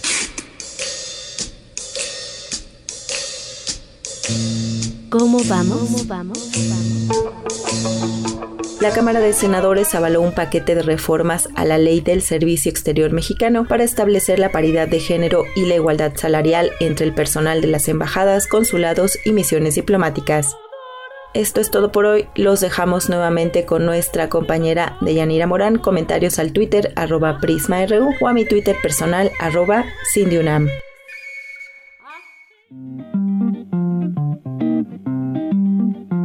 Las olas, y sus reflujos. Y sus reflujos.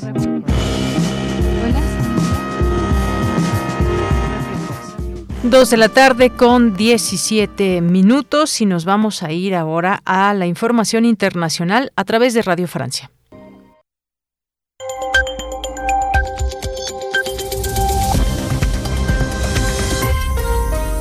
Hola a todos, en Radio Francia Internacional les acompaña en este jueves 11 de noviembre. Vamos ya con un vistazo rápido a la actualidad internacional. Carmele Gallubo.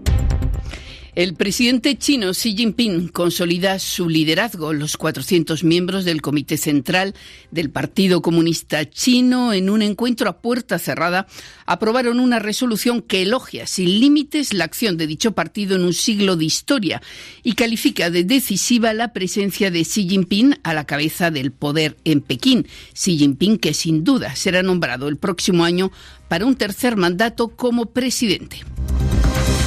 Y en el marco de la cumbre sobre el clima, China firma un acuerdo inesperado con Estados Unidos. Los dos países, que acumulan cerca del 40% de las emisiones de gases con efecto invernadero, han acordado dar un impulso a la lucha contra el cambio climático y prometen elevar sus objetivos en los próximos años. La crisis en la frontera entre Bielorrusia y Polonia se intensifica. Unos 2.000 migrantes siguen allí bloqueados en condiciones sumamente difíciles. Bruselas, que teme una ola migratoria similar a la de 2015, acusa a Bielorrusia de haber orquestado esa afluencia de migrantes para vengarse de las sanciones occidentales y a la par los europeos preparan una nueva batería de medidas. El canciller alemán Heiko Maas. Die Europäische Union wird ihre Sanktionen gegen Lukaschenkos Regime ausweiten und verschärfen. La Unión Europea extenderá y reforzará las sanciones contra el régimen de Lukashenko. Lo decidiremos el lunes en el Consejo de Ministros de Exteriores en Bruselas. El problema, creo yo, a raíz de estos debates, no es Polonia. El problema es Lukashenko, Bielorrusia y el régimen. Por eso, Polonia eh, en esta situación merece nuestra solidaridad europea. Y las autoridades bielorrusas amenazan con medidas de retorsión. La presidencia de Lukashenko mencionó la posibilidad de suspender el funcionamiento del gasoducto que atraviesa Bielorrusia con gas ruso destinado a los europeos. Y la situación sanitaria es preocupante en Alemania, epicentro de la quinta ola de coronavirus que despunta en Europa. Alemania superó hoy los 50.000 contagios diarios, su mayor número desde que se declarara la epidemia. El socialdemócrata Olaf Scholz, destinado a encabezar el gobierno alemán, pide al Parlamento nuevas medidas sanitarias para este invierno.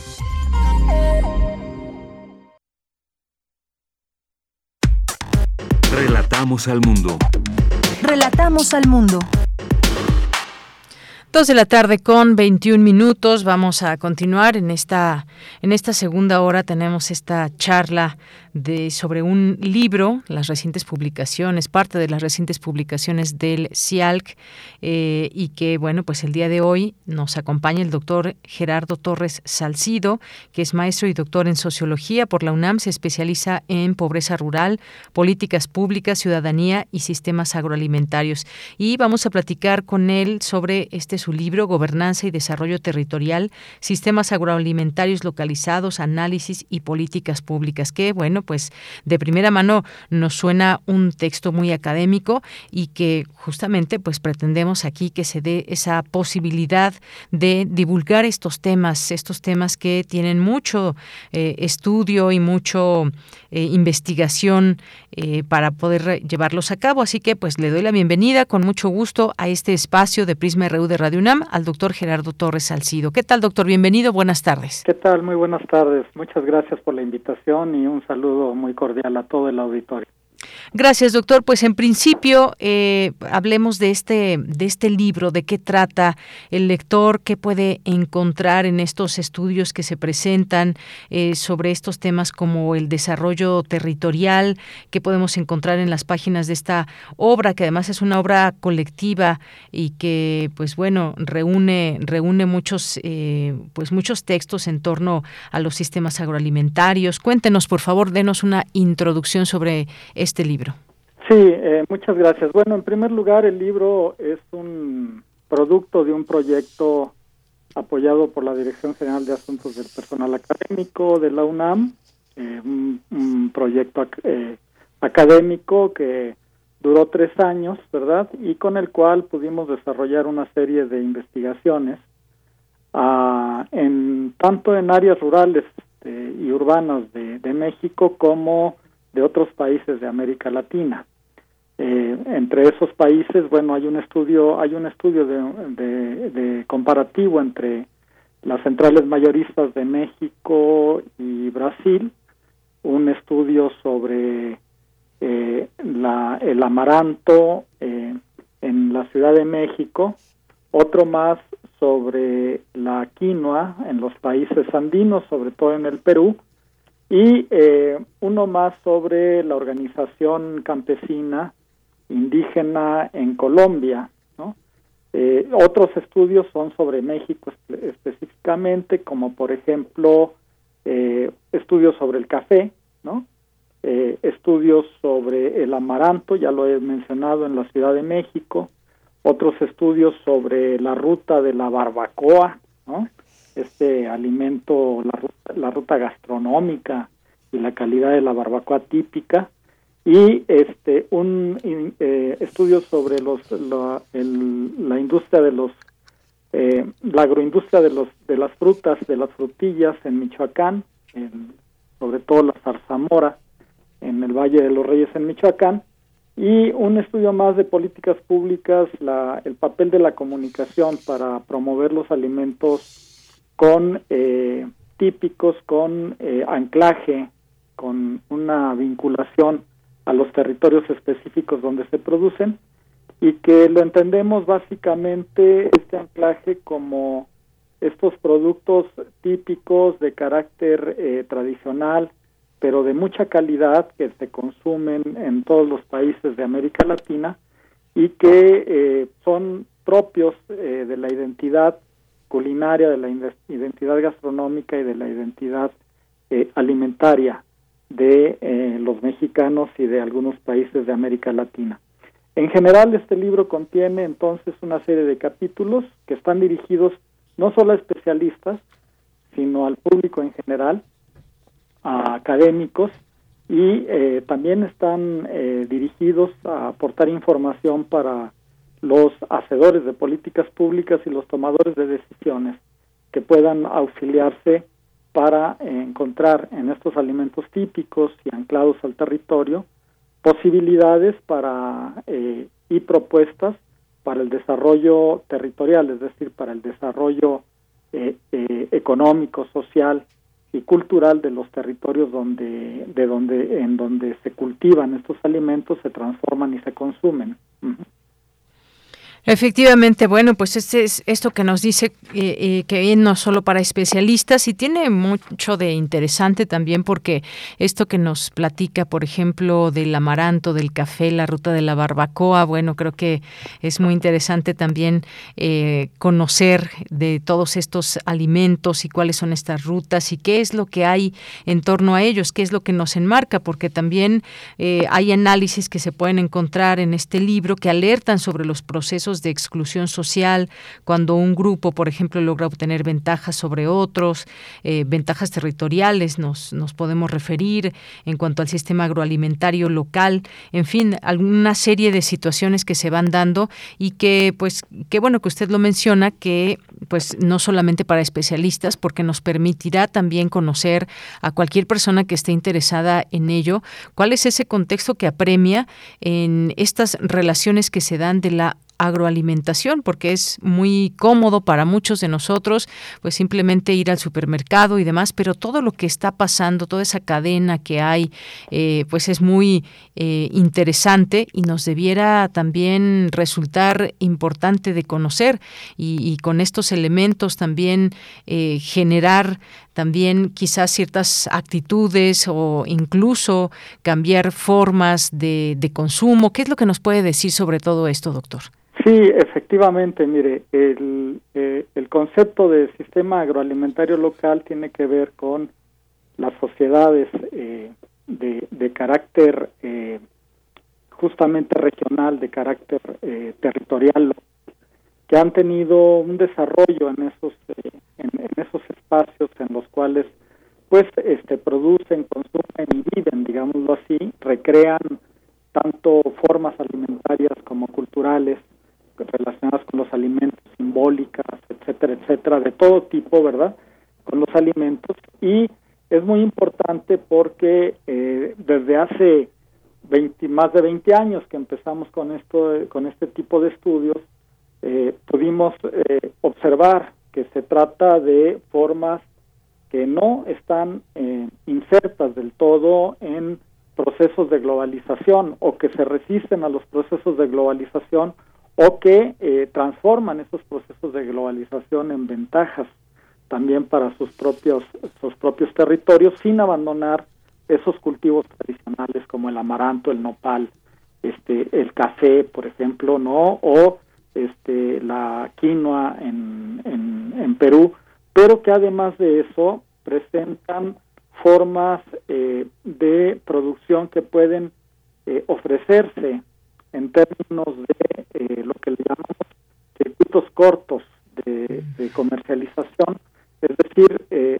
en, en los cuales los productores y consumidores entran en contacto directo, ¿verdad?, con, eh, con los, por medio de los productos y establecen relaciones de confianza y de solidaridad, de reconocimiento, cosa que no pasa en los grandes espacios de carácter comercial como los supermercados, como este, las grandes superficies, ¿verdad?, eh, de, comercialización en los cuales, bueno, pues este, llegamos, compramos, no reconocemos a quien nos vende, ¿verdad?, tampoco el que nos vende le interesa conocernos, y en cambio en estos pequeños eh, circuitos territoriales se dan procesos de innovación en el sentido de que las eh, relaciones sociales se reconstruyen, ¿verdad?, con base en este reconocimiento, en esta confianza y, ¿por qué no decirlo?, con base en la solidaridad y en ideas de justicia, por ejemplo, en el hecho de que en un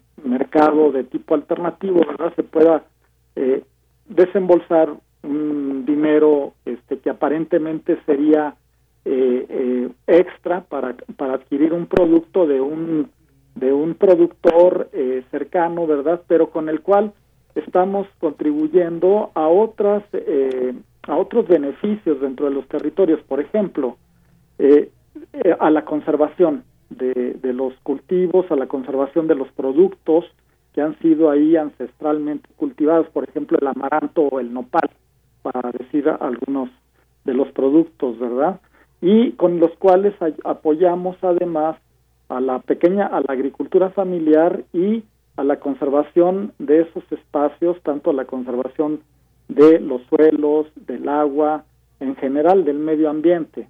porque estamos seguros de que al adquirir esos productos estamos adquiriendo un producto de la agricultura familiar, pero además de eso, un producto que o no o, o, es agroecológico en el sentido de que no usa estos eh, productos químicos para para la fertilización o para eh, eliminar las supuestas plagas, ¿verdad? Sino que utilizan eh, mm, conocimientos transmitidos de generación en generación para lograr una producción sin la necesidad de esos eh, de esos aditivos químicos, ¿verdad? Que normalmente están en manos de grandes corporaciones que los venden para eh, justamente obtener mayores utilidades, mayores ganancias. Entonces eh, se trata de circuitos en los cuales no solamente apreciamos un alimento tradicional, sino que contribuimos también a solucionar algunos de los graves problemas que ahora tenemos a nivel mundial y local, como por ejemplo eh, la calidad del agua, como por ejemplo la conservación de los suelos o como por ejemplo el cambio climático. Entonces, todo esto contribuye a garantizar la conservación de la agrobiodiversidad, es decir, de la riqueza eh, agrícola y biológica que tenemos alrededor de las ciudades o que tenemos en el país entero o en toda América Latina, dado que somos eh, países que tenemos una gran eh, biodiversidad. Efectivamente, doctor. Y eso que usted menciona, eh, por ejemplo, me lleva a pensar esto que decía de las grandes corporaciones, eh, cómo también podemos hablar de cuando hablamos ya de alimentos, del cambio climático. Y me puso a pensar, por ejemplo, en el caso de, del maíz también, que mucho se ha mencionado que pues es algo que se cultiva en México y que sin, embargo eh, importamos, importamos mucho maíz, incluso pues hay un maíz transgénico y hay habido una serie también de, eh, de posturas al respecto de esto, el uso de fertilizantes y nos va llevando, digamos, a otros, a otros temas igualmente de importantes. Pero si nos detenemos en, en todo esto, ¿qué es lo como lo que debemos de saber como no solamente como personas interesadas, sino también como consumidores de tantos eh, productos eh, en todo esto. ¿Qué nos puede decir? Quizás un poco del maíz, del uso de, fertilizantes, cómo ir entendiendo, cómo tomar también una postura frente al cambio climático y la alimentación. Pues sí, el, maíz es el, caso, ¿no? Paradigmático, es el caso ejemplar eh, de nuestra de, la agricultura por una parte, pero también de los movimientos sociales colectivos y de la eh, vinculación con la academia para conservar eh, las razas del maíz originarias de México, ¿verdad? Y al mismo tiempo para eh, incrementar y valorar el consumo de los maíces nativos, ¿no? Y esto ha sido muy importante a través, a partir de trabajos de, científicos muy reconocidos que han, eh, pues le, han, han, valorado las razas nativas del maíz y sobre todo que han combatido esta la posibilidad de que eh, se eh, se aplicara masivamente el, el, glifosa, el, el glifosato este, en eh, el cultivo del maíz por el peligro de contaminación que, eh, representa, que representa y por el peligro para la salud que representa este tipo de, de, de eh, productos químicos que de una manera incontrolada pues sí pueden llegar a producir eh, no solamente la desaparición de nuestras razas de maíz, sino graves problemas de salud. Y eh, recuérdese que México es centro de origen del maíz, tenemos 69 este, razas de maíz, según la eh, Conavio, y todas estas eh, corresponden a formas culturales también de producir el maíz, que el maíz se ha adaptado a, o ha sido adaptado por el trabajo humano a diversos climas, a diversas eh, temperaturas, a diversas alturas sobre el nivel del mar y esto eh, pues nos da una riqueza impresionante. Entonces como consumidores eh, pues debemos de primero conocer qué productos estamos consumiendo, es decir, no solamente porque nos lo presenten como más barato y como más cómodo de para para la para, para el acceso económico en los supermercados, pues podríamos eh, tomar una decisión equivocada. Lo que hay que pensar es qué hay detrás de los alimentos, es decir, qué, cuál es el origen de los alimentos, cuál ha sido la forma de producirlos, cuál es la historia y la cultura que están detrás de cada uno de los alimentos que, eh, con, los, con los que entramos en contacto. comer no, no solamente es un acto de eh, deglutir y de incorporar al cuerpo algún nutriente, es también un acto y sobre todo es un acto social. Es un acto social en el cual tenemos que reparar para poder entender la riqueza cultural que existe y, social que existe detrás de los alimentos y por supuesto la riqueza biológica que existe detrás de, los alimentos. Claro. Eh, tener esta, esta eh, gran riqueza de los maíces nativos, y yo no solamente diría de los maíces nativos, ¿verdad? De las calabazas, de los propios eh, jitomates, ¿no?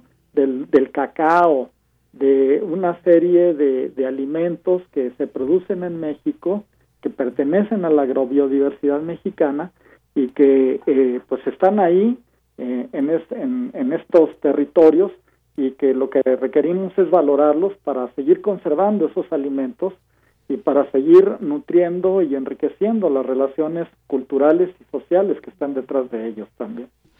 Efectivamente, pues sí, cuántas cosas que nos llevan una a otra, la demanda que existe también de, hacia ciertos productos y demandas que quizás hemos ido también cambiando nuestra nuestra forma de consumo y a veces vamos a algunos algunos sitios y ya cuesta trabajo incluso encontrar, por ejemplo, manzanas mexicanas o algunos otros productos.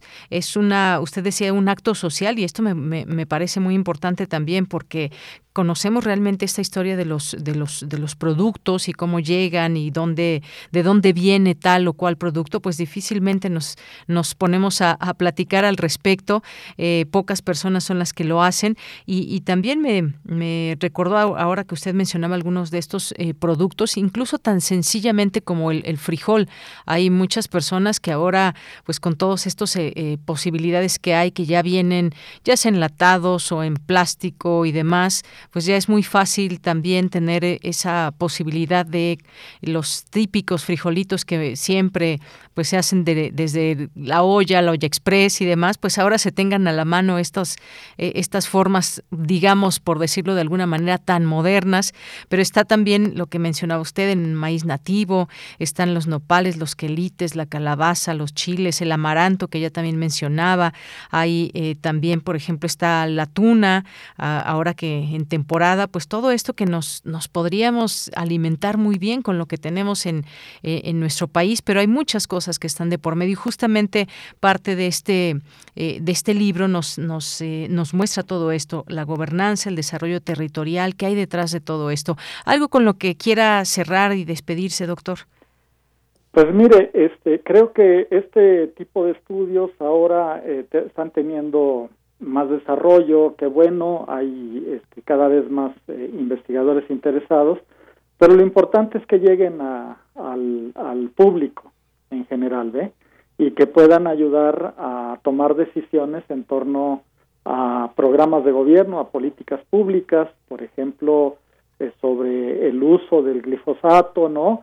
Sobre el uso de otros fertilizantes que pueden ser también muy eh, dañinos o pesticidas que pueden ser muy dañinos y que están eh, prohibidos en otros países, pero que se siguen utilizando aquí.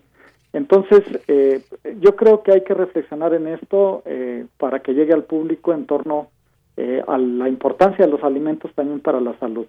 México es uno de los países con más altos porcentajes de la población en, con sobrepeso y obesidad y me parece que el retorno hacia, hacia dietas sanas, ¿verdad?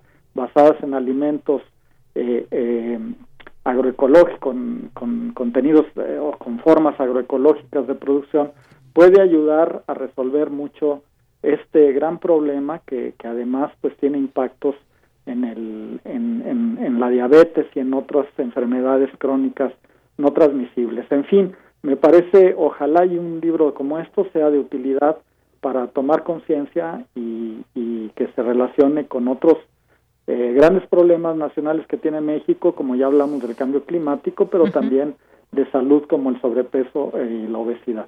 Muy bien.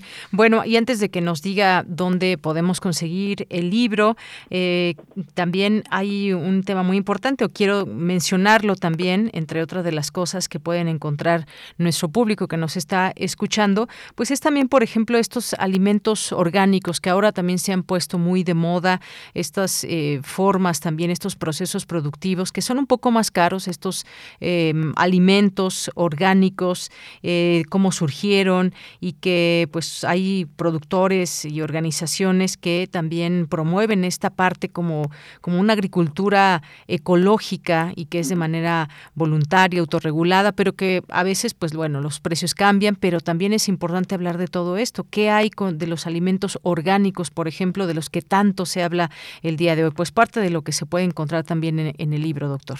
Así es, mire, sí, ah, eh, bueno, en, también ahí eh, hay estudios, ¿verdad?, en los cuales, pues bueno, eh, las certificaciones, los alimentos orgánicos que, que uno consigue en los supermercados deben de tener certificaciones que son realizadas pues por empresas privadas, ¿eh?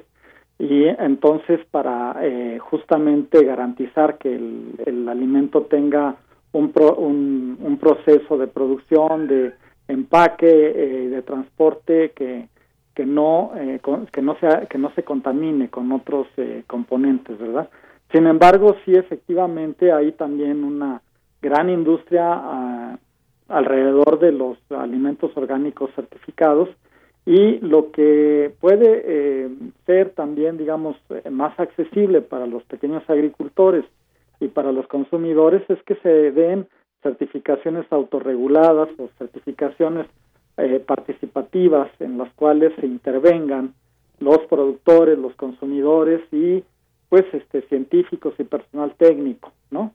De, entonces de alguna manera lo que sí eh, podríamos eh, recomendar es que justamente en estos pequeños mercados de carácter local, ¿verdad? Pues se buscara este tipo de alimentos que bueno que, que tengan una un origen agroecológico, que tengan una forma de ah, reconocimiento por parte de los de los mercados, por parte de los mismos productores y consumidores, ¿verdad?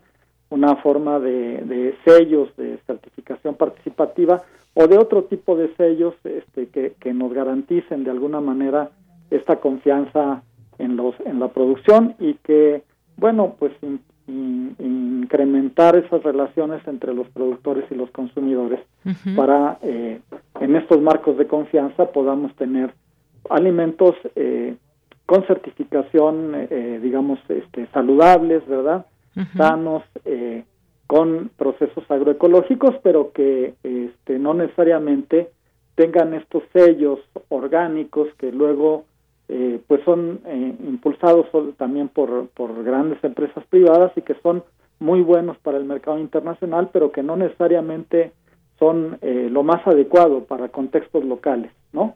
Este y entonces en los contextos locales, pues sí buscar las certificaciones en donde los consumidores y productores este intervengan, pero también este este origen del, de los alimentos y buscar probablemente sellos que nos garanticen eh, o, etiquetas que nos garanticen la calidad agroecológica de estos alimentos sin necesidad de pagar grandes cantidades de dinero por una certificación orgánica. Muy bien. Pues doctor, muchas gracias. Muy interesante todo esto que nos ha platicado en este marco y en lo que viene en este libro de gobernanza y desarrollo territorial. Eh, ¿Lo podemos conseguir dónde, doctor? Bueno, eh, supongo que estará en las librerías de la UNAM eh, y en todo caso en el Centro de Investigaciones sobre América Latina y el Caribe, en la Torre 2 de Humanidades, ¿verdad? Eh, en el piso 1 eh, está la, el, el, departamento editorial y creo que ahí se, se podrá conseguir, ¿no? Y en las librerías de la UNAM, no sé si esté también siendo distribuido en otras librerías comerciales, pero por lo menos en las librerías de la UNAM eh, ahí, ahí se encuentra. Muy bien. Y tenemos también este dato ahí ya en nuestras redes sociales para que ubiquen este libro de Gobernanza y Desarrollo Territorial del doctor Gerardo Torres Salcido. Eh, y bueno, pues no me resta más que agradecerle, doctor, su presencia a través de, en este programa, a través de la radio. Muchas gracias. Muchas gracias. Hasta luego. Bien, pues el doctor Gerardo Torres Salcido es maestro y doctor en sociología por la UNAM, se especializa en pobreza rural, políticas públicas, ciudadanía y sistemas agroalimentarios. Cine Maedro. Dos de la tarde con 46 minutos. Y bueno, le mandamos un saludo al maestro Carlos Narro, donde quiera que nos esté escuchando, nos dejó sus recomendaciones, así que les vamos a hacer esta invitación a todos ustedes, así que tomen nota, también las ponemos ahí en nuestras redes sociales, pero bueno, sabemos que no todos tienen el acceso a redes sociales, no cuentan con Twitter o con Facebook, pero les vamos a decir eh, algunas de ellas. Recomendaciones para el día de hoy, pues hoy en Canal 22, jueves 11 a las 22.30 horas, se va a proyectar El laberinto del fauno de Guillermo del Toro, una de las obras maestras del director jalisciense. La fantasía y la realidad se equilibran en un magnífico cuento de aventuras ubicado en la España de fin de la guerra, del fin de la guerra civil. Así que no se la pierdan. Esta es una la primera recomendación. Luego está Un hombre ideal de Jan Goslan, un joven escritor sin obra publicada encuentra el diario de un militar durante eh, la guerra de independencia de Argelia, un militar francés, y que decide hacerlo pasar por su propia novela. Esta eh, película se proyectará el próximo domingo 14 a las 11 de la noche también por Canal 22. Nos vamos ahora a TV UNAM. Hoy proyecta a las 10 de la noche la historia de Qiu Yu de Zhang Yimou, este gran director de cine chino con una de sus obras más importantes y reconocidas, tras la sencillez de su anécdota en la que una mujer busca justicia para su ofendido esposo, nos muestra y acerca a la vida cotidiana de la China de final del siglo XX. Su método de trabajo le da un aspecto casi documental. Y nos vamos a la Cineteca Nacional, quienes ya están yendo al cine con todas las precauciones debidas y quieren disfrutar también de buen cine, pues está la Cineteca eh, Vitelloni de Federico Fellini, una de las primeras películas de este enorme director italiano en la que ya se puede ver cómo construye un estilo único e inigualable. Otra película, Papicha, Niña Hermosa, en medio de una guerra civil en la que los argelinos resisten frente a la intención de imponer un Estado islámico, una joven lucha por la idea de convertirse en una diseñadora de modas. Tenemos otra película, Un canto a la libertad y un manifiesto feminista. Es la ópera prima de Mounia Medur. Y también tenemos, tenemos otras recomendaciones. Viernes 12, mañana y domingo 14, a través de TV UNAM se presenta el estreno del documental Memorias de un cineasta independiente. Oscar Menéndez de Jesús Brito Nájera, sin duda uno de los más importantes cineastas independientes y documentalistas es Oscar Menéndez. Él fue el que encontró la manera de introducir una cámara en la cárcel de Lecumberri y con unas cuantas sesiones de cine consiguió que los presos políticos del movimiento del 68 se filmaran entre ellos mismos y pues bueno, está también este estreno en salas comerciales, Chernobyl, la película de Danila Kozlovsky. Estas son las recomendaciones que les dejamos y que nos las hizo llegar a su vez el maestro Carlos Narro, que como digo, le mandamos muchos saludos. Bien, pues estas son las recomendaciones de cine a través de Cinemaedro.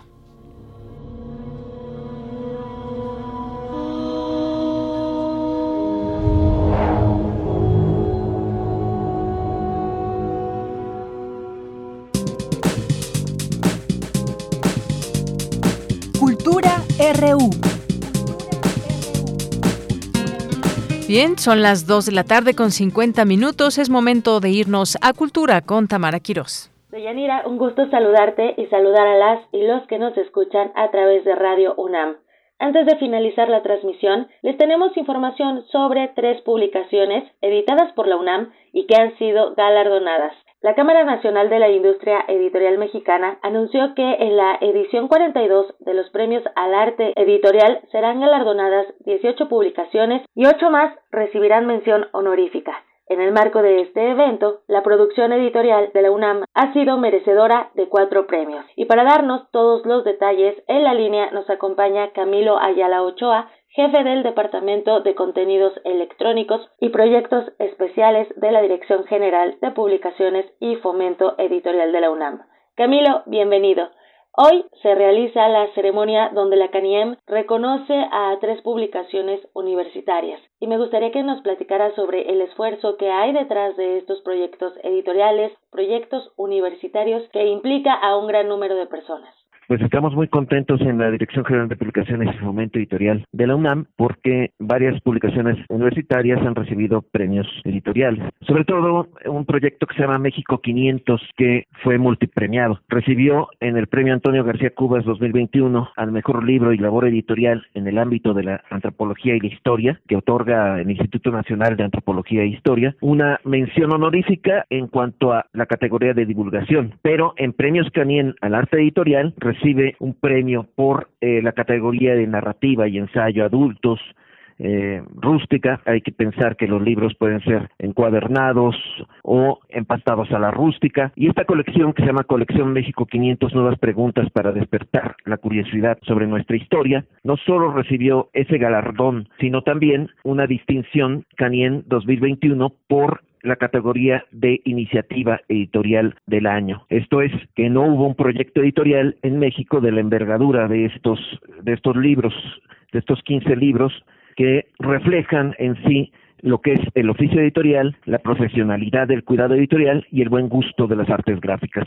También ganaron en la categoría poemarios un libro que se llama Ventana Cerrada de Rodrigo Flores Sánchez de la colección El ala del tigre. El ala del tigre es una colección de poemas eh, legendaria en la UNAM. Fue fundada por Vicente Quirarte, pero hubo una, una pausa de muchos años y recuperamos en Publicaciones y Fomento Editorial eh, por una iniciativa de nuestra titular, Socorro Venegas. Esta colección es realmente, realmente bella en cuanto a forma. Un libro puede ser eh, una expresión, puede ser un producto sensible, puede tener su propia personalidad. Entonces, los títulos de la era del tigre son muy bellos en su materialidad. Y también ganó la revista semestral, revista bibliográfica del Instituto de Investigaciones Bibliográficas de la UNAM, la categoría de revistas académicas.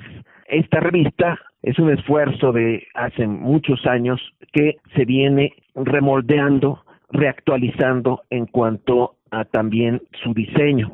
Hay que también comentar que en distinciones también 2021 tuvimos un finalista como libro del año. No ganó, pero es para nosotros un verdadero honor tener a Diario del Dolor de María Luisa Puga de la colección Vindictas como uno de los finalistas. Es un libro que habla sobre la artritis reumatoide que atacó a, a, la propia autora y es muy importante, muy importante leerlos. Esta colección México 500 son 15 libros, yo invitaría a todos a adquirirla. Realmente es tener una enciclopedia sobre la historia de lo ocurrido hace 500 años, el encuentro entre Europa y los pueblos prehispánicos, los pueblos precolombinos y tiene títulos fabulosos, ¿no? Está La Noche Triste de Patrick Johansson, La Conquista y el Mar, una historia global de Iván Valdés, Esclavitud Africana en la Fundación de Nueva España de Rafael Castañeda García, Libros e Imprenta en México en el siglo XVI de Marina Garone. Son libros que examinan absolutamente todo, no solo lo que es la conquista militar y la planeación urbana a partir de esa conquista y la reconstrucción cultural y el mestizaje. Como ven ustedes también hay títulos sobre negritud que son cuestiones poco tratadas. Entonces, esta colección México 500 que hizo el Instituto de Investigaciones Históricas junto con Publicaciones Fomento Editorial es realmente nuestra joya de la corona en este año 2021. Sí, sin duda. Camilo, también me gustaría que nos platicara acerca de Ventana Cerrada de Rodrigo Flores. Ala del Tigre fue creada hace tres décadas, se retoma la obra poética con propuestas de jóvenes para la poesía mexicana. ¿Cómo se ha ampliado esta propuesta en este 2021? ¿Qué hay en cuanto a las autoras, a poetas que escriben en otros idiomas, en otras lenguas? Sí, de hecho, el Ala del Tigre se reestructura de hecho, Rodrigo Flores eh, Sánchez es nuestro, nuestro quinto título de la colección, pero es una colección sí pensada para que haya eh, autores inéditos, libros en otras lenguas, no solo la náhuatl, sino en, lenguas maternas. Esas eh, ediciones tengan un código QR que nos lleve a los autores expresando los, los poemas. El ala del tigre, de hecho, su físico, por decirlo así, del, del libro, pues hace, hace honor a lo que era la primera serie del ala del tigre, que llevaba una encuadernación intonsa, es decir, de, de pliegos unidos o no refinados, y una camisa o chaleco en papel cebolla como un homenaje a las antiguas artes de la encuadernación. Y bajo esa idea, este nuevo formato tiene una costura expuesta, se puede quitar el forro perfectamente, un forro que además tiene solapas, así uno puede disfrutar muy bien el título, eh, que es acompañado por un guardapáginas. Ventana cerrada nos pareció muy buen título para exponer esta colección porque también tiene una ilustración bastante buena en ese caso. La coordinación de esta colección la lleva Robin Myers o la llevó hasta este hasta este momento porque me, eh, me parece que ya cambió. Y la coordinación editorial es de Elsa Botello, el cuidado editorial de Rosalía Chabelas, que es parte de esta generación legendaria de editores de la Maestría de Guadalajara, y el arte y diseño editorial de León Muñoz y Andrea García Flores, pero la dirección es de Socorro Venegas. Camilo, para finalizar, eh, me gustaría que, que, nos platicara, bueno, la universidad tiene un, un, equipo editorial, son más de 160 entidades editoras y en este contexto, desde su perspectiva, Camilo, como autor del libro La cultura editorial universitaria, como curador de contenidos también en diversos festivales, ferias de libro, me gustaría que nos diera una opinión, ¿no? De, desde su trinchera también en la Dirección General de Publicaciones de la UNAM, ¿cuál es eh, la cultura universitaria en este momento, ¿no? ¿Cómo se posiciona la UNAM, no solamente ante esta premiación, sino ante todas las publicaciones que han estado lanzando y todo lo que se ha estado trabajando durante estos últimos años. Sí, yo he definido a la UNAM como una comunidad de lectura y escritura que tiene una cultura escrita bastante, bastante rica. Nosotros eh, somos los que más leemos en el país, los que más nos referimos a libros, a revistas y, en efecto, el sello editorial UNAM es uno solo, pero en la práctica es un grupo editorial de alrededor de 110 entidades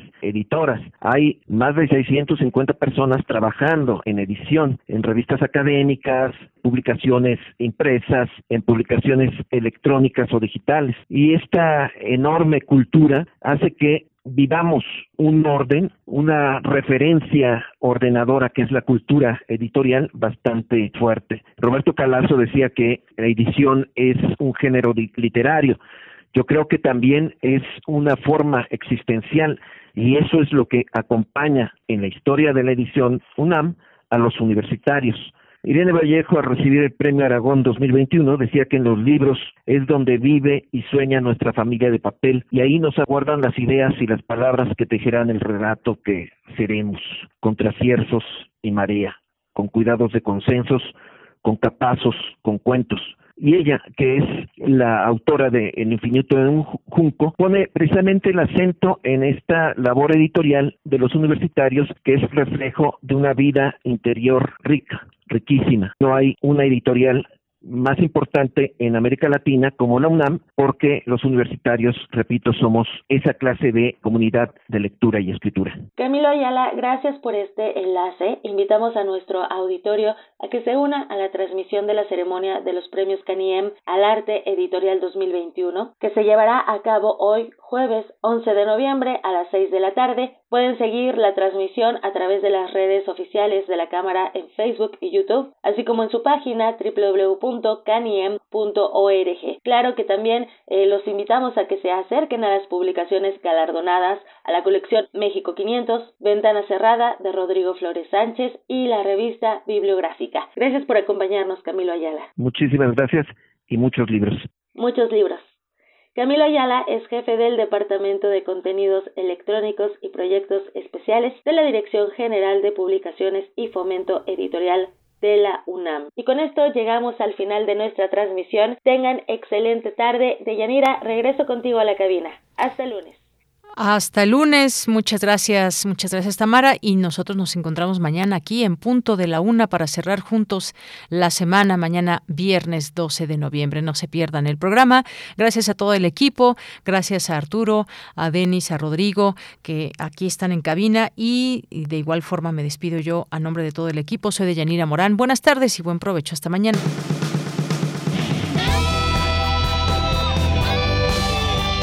Prisma RU. Relatamos al mundo.